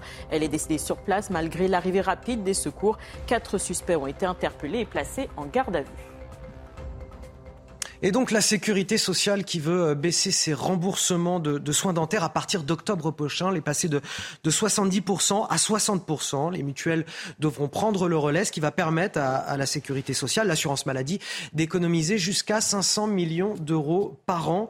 Mais j'ai envie de dire à, quel prix, messieurs, pour la santé des Français, notamment des plus précaires? Est-ce que c'est vraiment ce dont on a besoin quand on a un système de santé aux abois aujourd'hui? Mais moi, il y a deux éléments. Le premier élément, c'est, je suis désolé, mais les mutuelles vont augmenter leurs cotisations. Et donc, on va avoir des grands conséquence, effectivement, de Bruno Le Maire qui va nous Tout le monde est couvert, mais... Bruno Le Maire va souhaiter, va demander aux mutuelles de ne pas augmenter leurs cotisations comme il a demandé, également aux industriels de ne pas augmenter leurs prix. Évidemment qu'elles vont les augmenter, on peut comprendre. Mais euh, moi, sincèrement, je, je, commence à en avoir un peu marre de ce discours sur il n'y a pas d'argent. Enfin, euh, je veux dire, oui, en effet, on a un problème de déficit. Mais aujourd'hui, on est en train de rembourser des prêts à la BCE. Ça veut dire que l'argent qu'on rembourse est détruit en réalité parce ah, que il est brûlé là. Il est brûlé. par définition, lorsque vous remboursez une banque centrale, l'argent disparaît. Et ça, par idéologie. De l'autre côté. Non, mais on peut mettre pause là-dessus parce que c'est fondamental. Les gens c'est fondamental. Pas. Mais, mais, ce sont des hôpitaux, ce sont des centaines oui, d'hôpitaux, ce sont des centaines de porte-avions nucléaires qu'on brûle, qu'on jette. On, on détruit ça. Voilà. Lorsque vous remboursez une banque centrale, l'argent disparaît. Il faut bien que les gens aient ça en tête. C'est un scandale aujourd'hui. Par ailleurs, vous avez un ministre de l'économie dont on parlait tout à l'heure qui a souscrit à des taux variables qui fait qu'aujourd'hui, on a des taux dithyrambiques sur un certain nombre d'obligations d'État, ce qui était idiot lorsqu'il a été fait. Rien que pour ça, il devrait y avoir un scandale d'État. On devrait interroger Bruno Le Maire là-dessus. Sans parler du marché européen de l'électricité qui également nous coûte extrêmement cher. Donc si, entre guillemets, il y a des marges de manœuvre, si on ne faisait pas d'aussi grosses bêtises économiques, il y aurait en tout cas plus de marge de manœuvre et on n'irait pas creuser sur les quelques médicaments que consomment les Français ou sur leurs soins dentaires. Messieurs, je voudrais vous emmener en, en, en Toscane pour finir, sauf qu'en fait, on, on Mais je veux juste dire un, un, mot sur les dents. Ah, allez-y, allez-y. Bah, moi, il me, semble, il me semblait vraiment, vous connaissez sans malice aucune, que le vrai bilan positif du président de la République au bout de deux mandats. Remboursement des lunettes. Non, c'est remboursement des lunettes et amélioration des remboursements de soins dentaires. Ben, ça vient d'être effacé. La moitié du bilan euh, vient d'être effacé. Je vais vous emmener, comme je vous le disais, en, Toscane à, présent, sauf que c'est pas en Italie, c'est en France. Mais oui, euh, des élus italiens viennent de découvrir avec stupeur que le département du Tarn, en France, utilise depuis plus d'un an une marque déposée, euh, qu'ils ont déposée eux-mêmes, la Toscane occitane, à des fins touristiques, alors que cette région est, éminemment italienne. C'est là où se situe la magnifique cité de, de Florence. Cela suscite la colère de nos voisins, à tel point que l'affaire est remontée jusqu'au Parlement européen. Les explications, Soumaya Lalou, vous allez me dire ce que vous en pensez juste après. Des villages perchés et un climat doux qui rappelle la Toscane en Italie. Pourtant, nous sommes bien en France, dans le Tarn, sur un territoire qui s'appelle désormais Toscane Occitane. Il y a un an, plusieurs villes du département ont choisi cette appellation afin de séduire les touristes. Cette renomination fait bondir l'eurodéputé italien Nicola Danti. Une euh, utilisation fraudulente de, de, de nom Toscane. Moi, belle de la Toscane, je pense que la Toscane, c'est une chose et l'Occitane, c'est une autre. Et vous savez qu'il y a aussi beaucoup d'indications géographiques qui sont très importantes, qui, qui, qui s'appellent Toscane et qui sont protégées par l'Union européenne. Les élus du Tarn ne comprennent pas ce qu'ils qualifient d'emballement. Ah ben, ça nous a particulièrement étonnés. Tout est fait dans les règles. Ça fait un peu plus d'un an et demi que ça fonctionne. Cette, cette ressemblance de, territoire est évidente. Toscane, c'est effectivement une, région, une géographie de l'Italie, mais c'est aussi une ambiance, des paysages. A priori, on n'a aucune raison de se fâcher avec eux. Voilà, c'est pas notre souhait. Côté italien, on prend la chose au sérieux. La polémique a même été abordée au Parlement européen. Aucune action en justice n'a été menée pour l'instant, mais la Toscane, en Italie, étudie le dossier. Un territoire aussi beau, est-ce qu'on est obligé de lui donner un nom italien? Bah, C'est une technique assez éprouvée et efficace en matière de tourisme. Euh, pour justement euh, faire connaître une région et souligner sa beauté. Euh, voilà, il y a de multiples petites Venises, il y a de multiples petites Riviera, la Riviera danoise, etc. Donc moi, ça me choque pas. Ce qui est peut-être plus embêtant, c'est qu'ils aient déposé le nom et qu'ils aient l'intention de l'installer. Moi, je pense que c'était une très bonne stratégie marketing et publicitaire d'utiliser le nom comme un levier. Et les Italiens, il faut vraiment qu'ils se calment un peu avec leur insécurité culturelle. Mais par contre, l'utiliser sur le long terme, ça me paraît bizarre. Allez, on finit avec les sports. Votre programme avec Groupe Verlaine, centrale photovoltaïque à poser en toute simplicité n'importe où. Groupe Verlaine, connectons nos énergies. La Rochelle confirme ses difficultés à démarrer une finale. Quatrième minute de jeu, Antoine Astoy manque une première pénalité. Le défi physique est là, mais les Rochelais peinent à mettre de la vitesse dans leur jeu. Et dans cette première période, deux erreurs individuelles vont être décisives. 15 minutes plus tard, en avant de François Cross à 5 mètres de l'embut, les Toulousains semblent déjà connaître la suite. 13 partout à la pause. Qui pour prendre l'ascendant au retour des vestiaires? La réponse arrive vite. Winnie Antonio marque. La Rochelle mène pour la première fois. En face, une mêlée pénalisée quatre fois et des erreurs qui s'accumulent. Il s'agit alors de l'un de ces moments où si l'on veut être très grand, il faut savoir se racheter. Il va y aller tout seul Le retour de Roule et il se rattrape de sa Un essai monumental Romain Tamac en sauveur, le nouveau sacre d'une génération dorée, le 22e titre d'un club éblouissant. Vous avez regardé votre programme avec Groupe Verlaine. Isolation thermique par l'extérieur avec aide de l'État. Groupe Verlaine, connectons nos énergies. Ces messieurs autour de la table veulent parler. Malheureusement, je ne peux pas faire durer la matinale week-end une heure de plus. Je vous aurais bien accordé une heure supplémentaire, mais je ne peux pas. Je vous remercie euh, d'être venu sur le plateau, Benjamin Merci Morel. à vous. Merci à vous également. Merci Guillaume à vous. On se retrouve le week-end prochain. De toute façon, c'est pas grave. Avec On aura plein plaisir. d'autres sujets à aborder. Restez avec nous sur CNews. Dans un instant, le grand rendez-vous CNews Europe 1, les échos. Sonia Mabrouk qui reçoit aujourd'hui Nicolas Dupont-Aignan, le président de Debout la France. À tout de suite. Regardez votre météo avec Samsonite Proxys. Légère, résistante, durable. Une nouvelle génération de bagages. Bonjour à tous. Une journée marquée par le retour des orages. Ça a déjà débuté hier soir, mais aussi cette nuit sur les départements du sud-ouest, avec plusieurs départements en vigilance orange orage. Une matinée avec de l'instabilité orageuse prévue de la Manche aux régions centrales, en passant par l'île de France au fil des heures. Sinon, un beau soleil en allant vers les frontières de l'Est, mais aussi sur le pourtour méditerranéen. Un beau ciel bleu dans ce secteur. Pour cet après-midi, on retrouvera ces orages parfois forts localement sur une large moitié ouest, des chutes de grêle, d'importants cumuls de pluie, de fortes rafales de vent sous les orages et toujours un temps un peu plus clément sur le pourtour méditerranéen avec la présence du vent d'autant, des éclaircies également sur l'Alsace. Des températures encore élevées l'après-midi sur l'est de la France. On va voir tout ça après les valeurs du matin. Alors de la grande douceur pour tout le monde ou presque. Encore 20 degrés annoncés dans la capitale, 21 degrés le plus souvent sur les régions méridionales, à Nice, à Marseille, mais aussi dans Perpignan. Comptez 18 pour l'île de la douceur, même température dans Bordeaux. Et l'après-midi, effectivement, ça restera très chaud. À l'avant de l'instabilité orageuse, 31 degrés annoncés dans Grenoble, 35 dans Perpignan, 32 à Nancy, 33 à Strasbourg, mais des valeurs en baisse dans l'ouest après l'activité orageuse.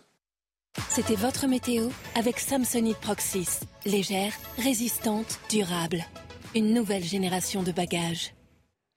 Bonjour à tous, bienvenue sur CNews à la une de l'actualité. 35 départements en vigilance orange. Météo France alerte sur les violents orages qui devraient s'abattre toute l'après-midi dans la moitié est du pays. Sont concernés la Normandie, l'Île-de-France, les Hauts-de-France ainsi qu'une partie du sud-ouest. Dans certains départements, on attend même des chutes de grêle, de fortes rafales de vent, une activité électrique très importante. Marche blanche à Vendin-le-Vieil en mémoire de l'INSEE. Un rassemblement se tient en ce moment devant le collège où elle était euh, Le code couleur, le bleu et le blanc, les couleurs préférées de l'adolescente disparue le 12 mai dernier. Ses proches appellent à une mobilisation nationale contre le harcèlement scolaire. Ils veulent créer un électrochoc. Manifestation contre le Lyon-Turin, retour au calme après des tensions. Hier, les opposants à la ligne ferroviaire ont campé sur une route dans la vallée de Maurienne. Des échauffourées ont lieu au niveau de Saint-Rémy de Maurienne. Bilan une cinquantaine de blessés graves, six hospitalisations, deux pronostics fonctionnels engagés. 12 policiers ont également été blessés. Un homme tué par balle en pleine rue à Amiens. Les faits se sont déroulés hier en fin de journée. La victime âgée d'une trentaine d'années a été prise pour cible sur une avenue du quartier d'Amiens Nord. Elle est décédée sur place malgré l'arrivée rapide des secours. Quatre suspects ont été interpellés et placés en garde à vue. Emmanuel Macron, sifflé au Stade de France, c'était hier soir à son entrée sur la pelouse avant la finale du top 14 entre Toulouse et La Rochelle. L'apparition du chef de l'État été accueillie par une huée venant des tribunes. Fin avril, il avait déjà essuyé quelques sifflets lors de la Coupe de France de football. Il n'était pas descendu sur la pelouse pour remettre le trophée. Place au grand rendez-vous. Sonia Mabrouk reçoit Nicolas Dupont-Aignan, président de Debout la France.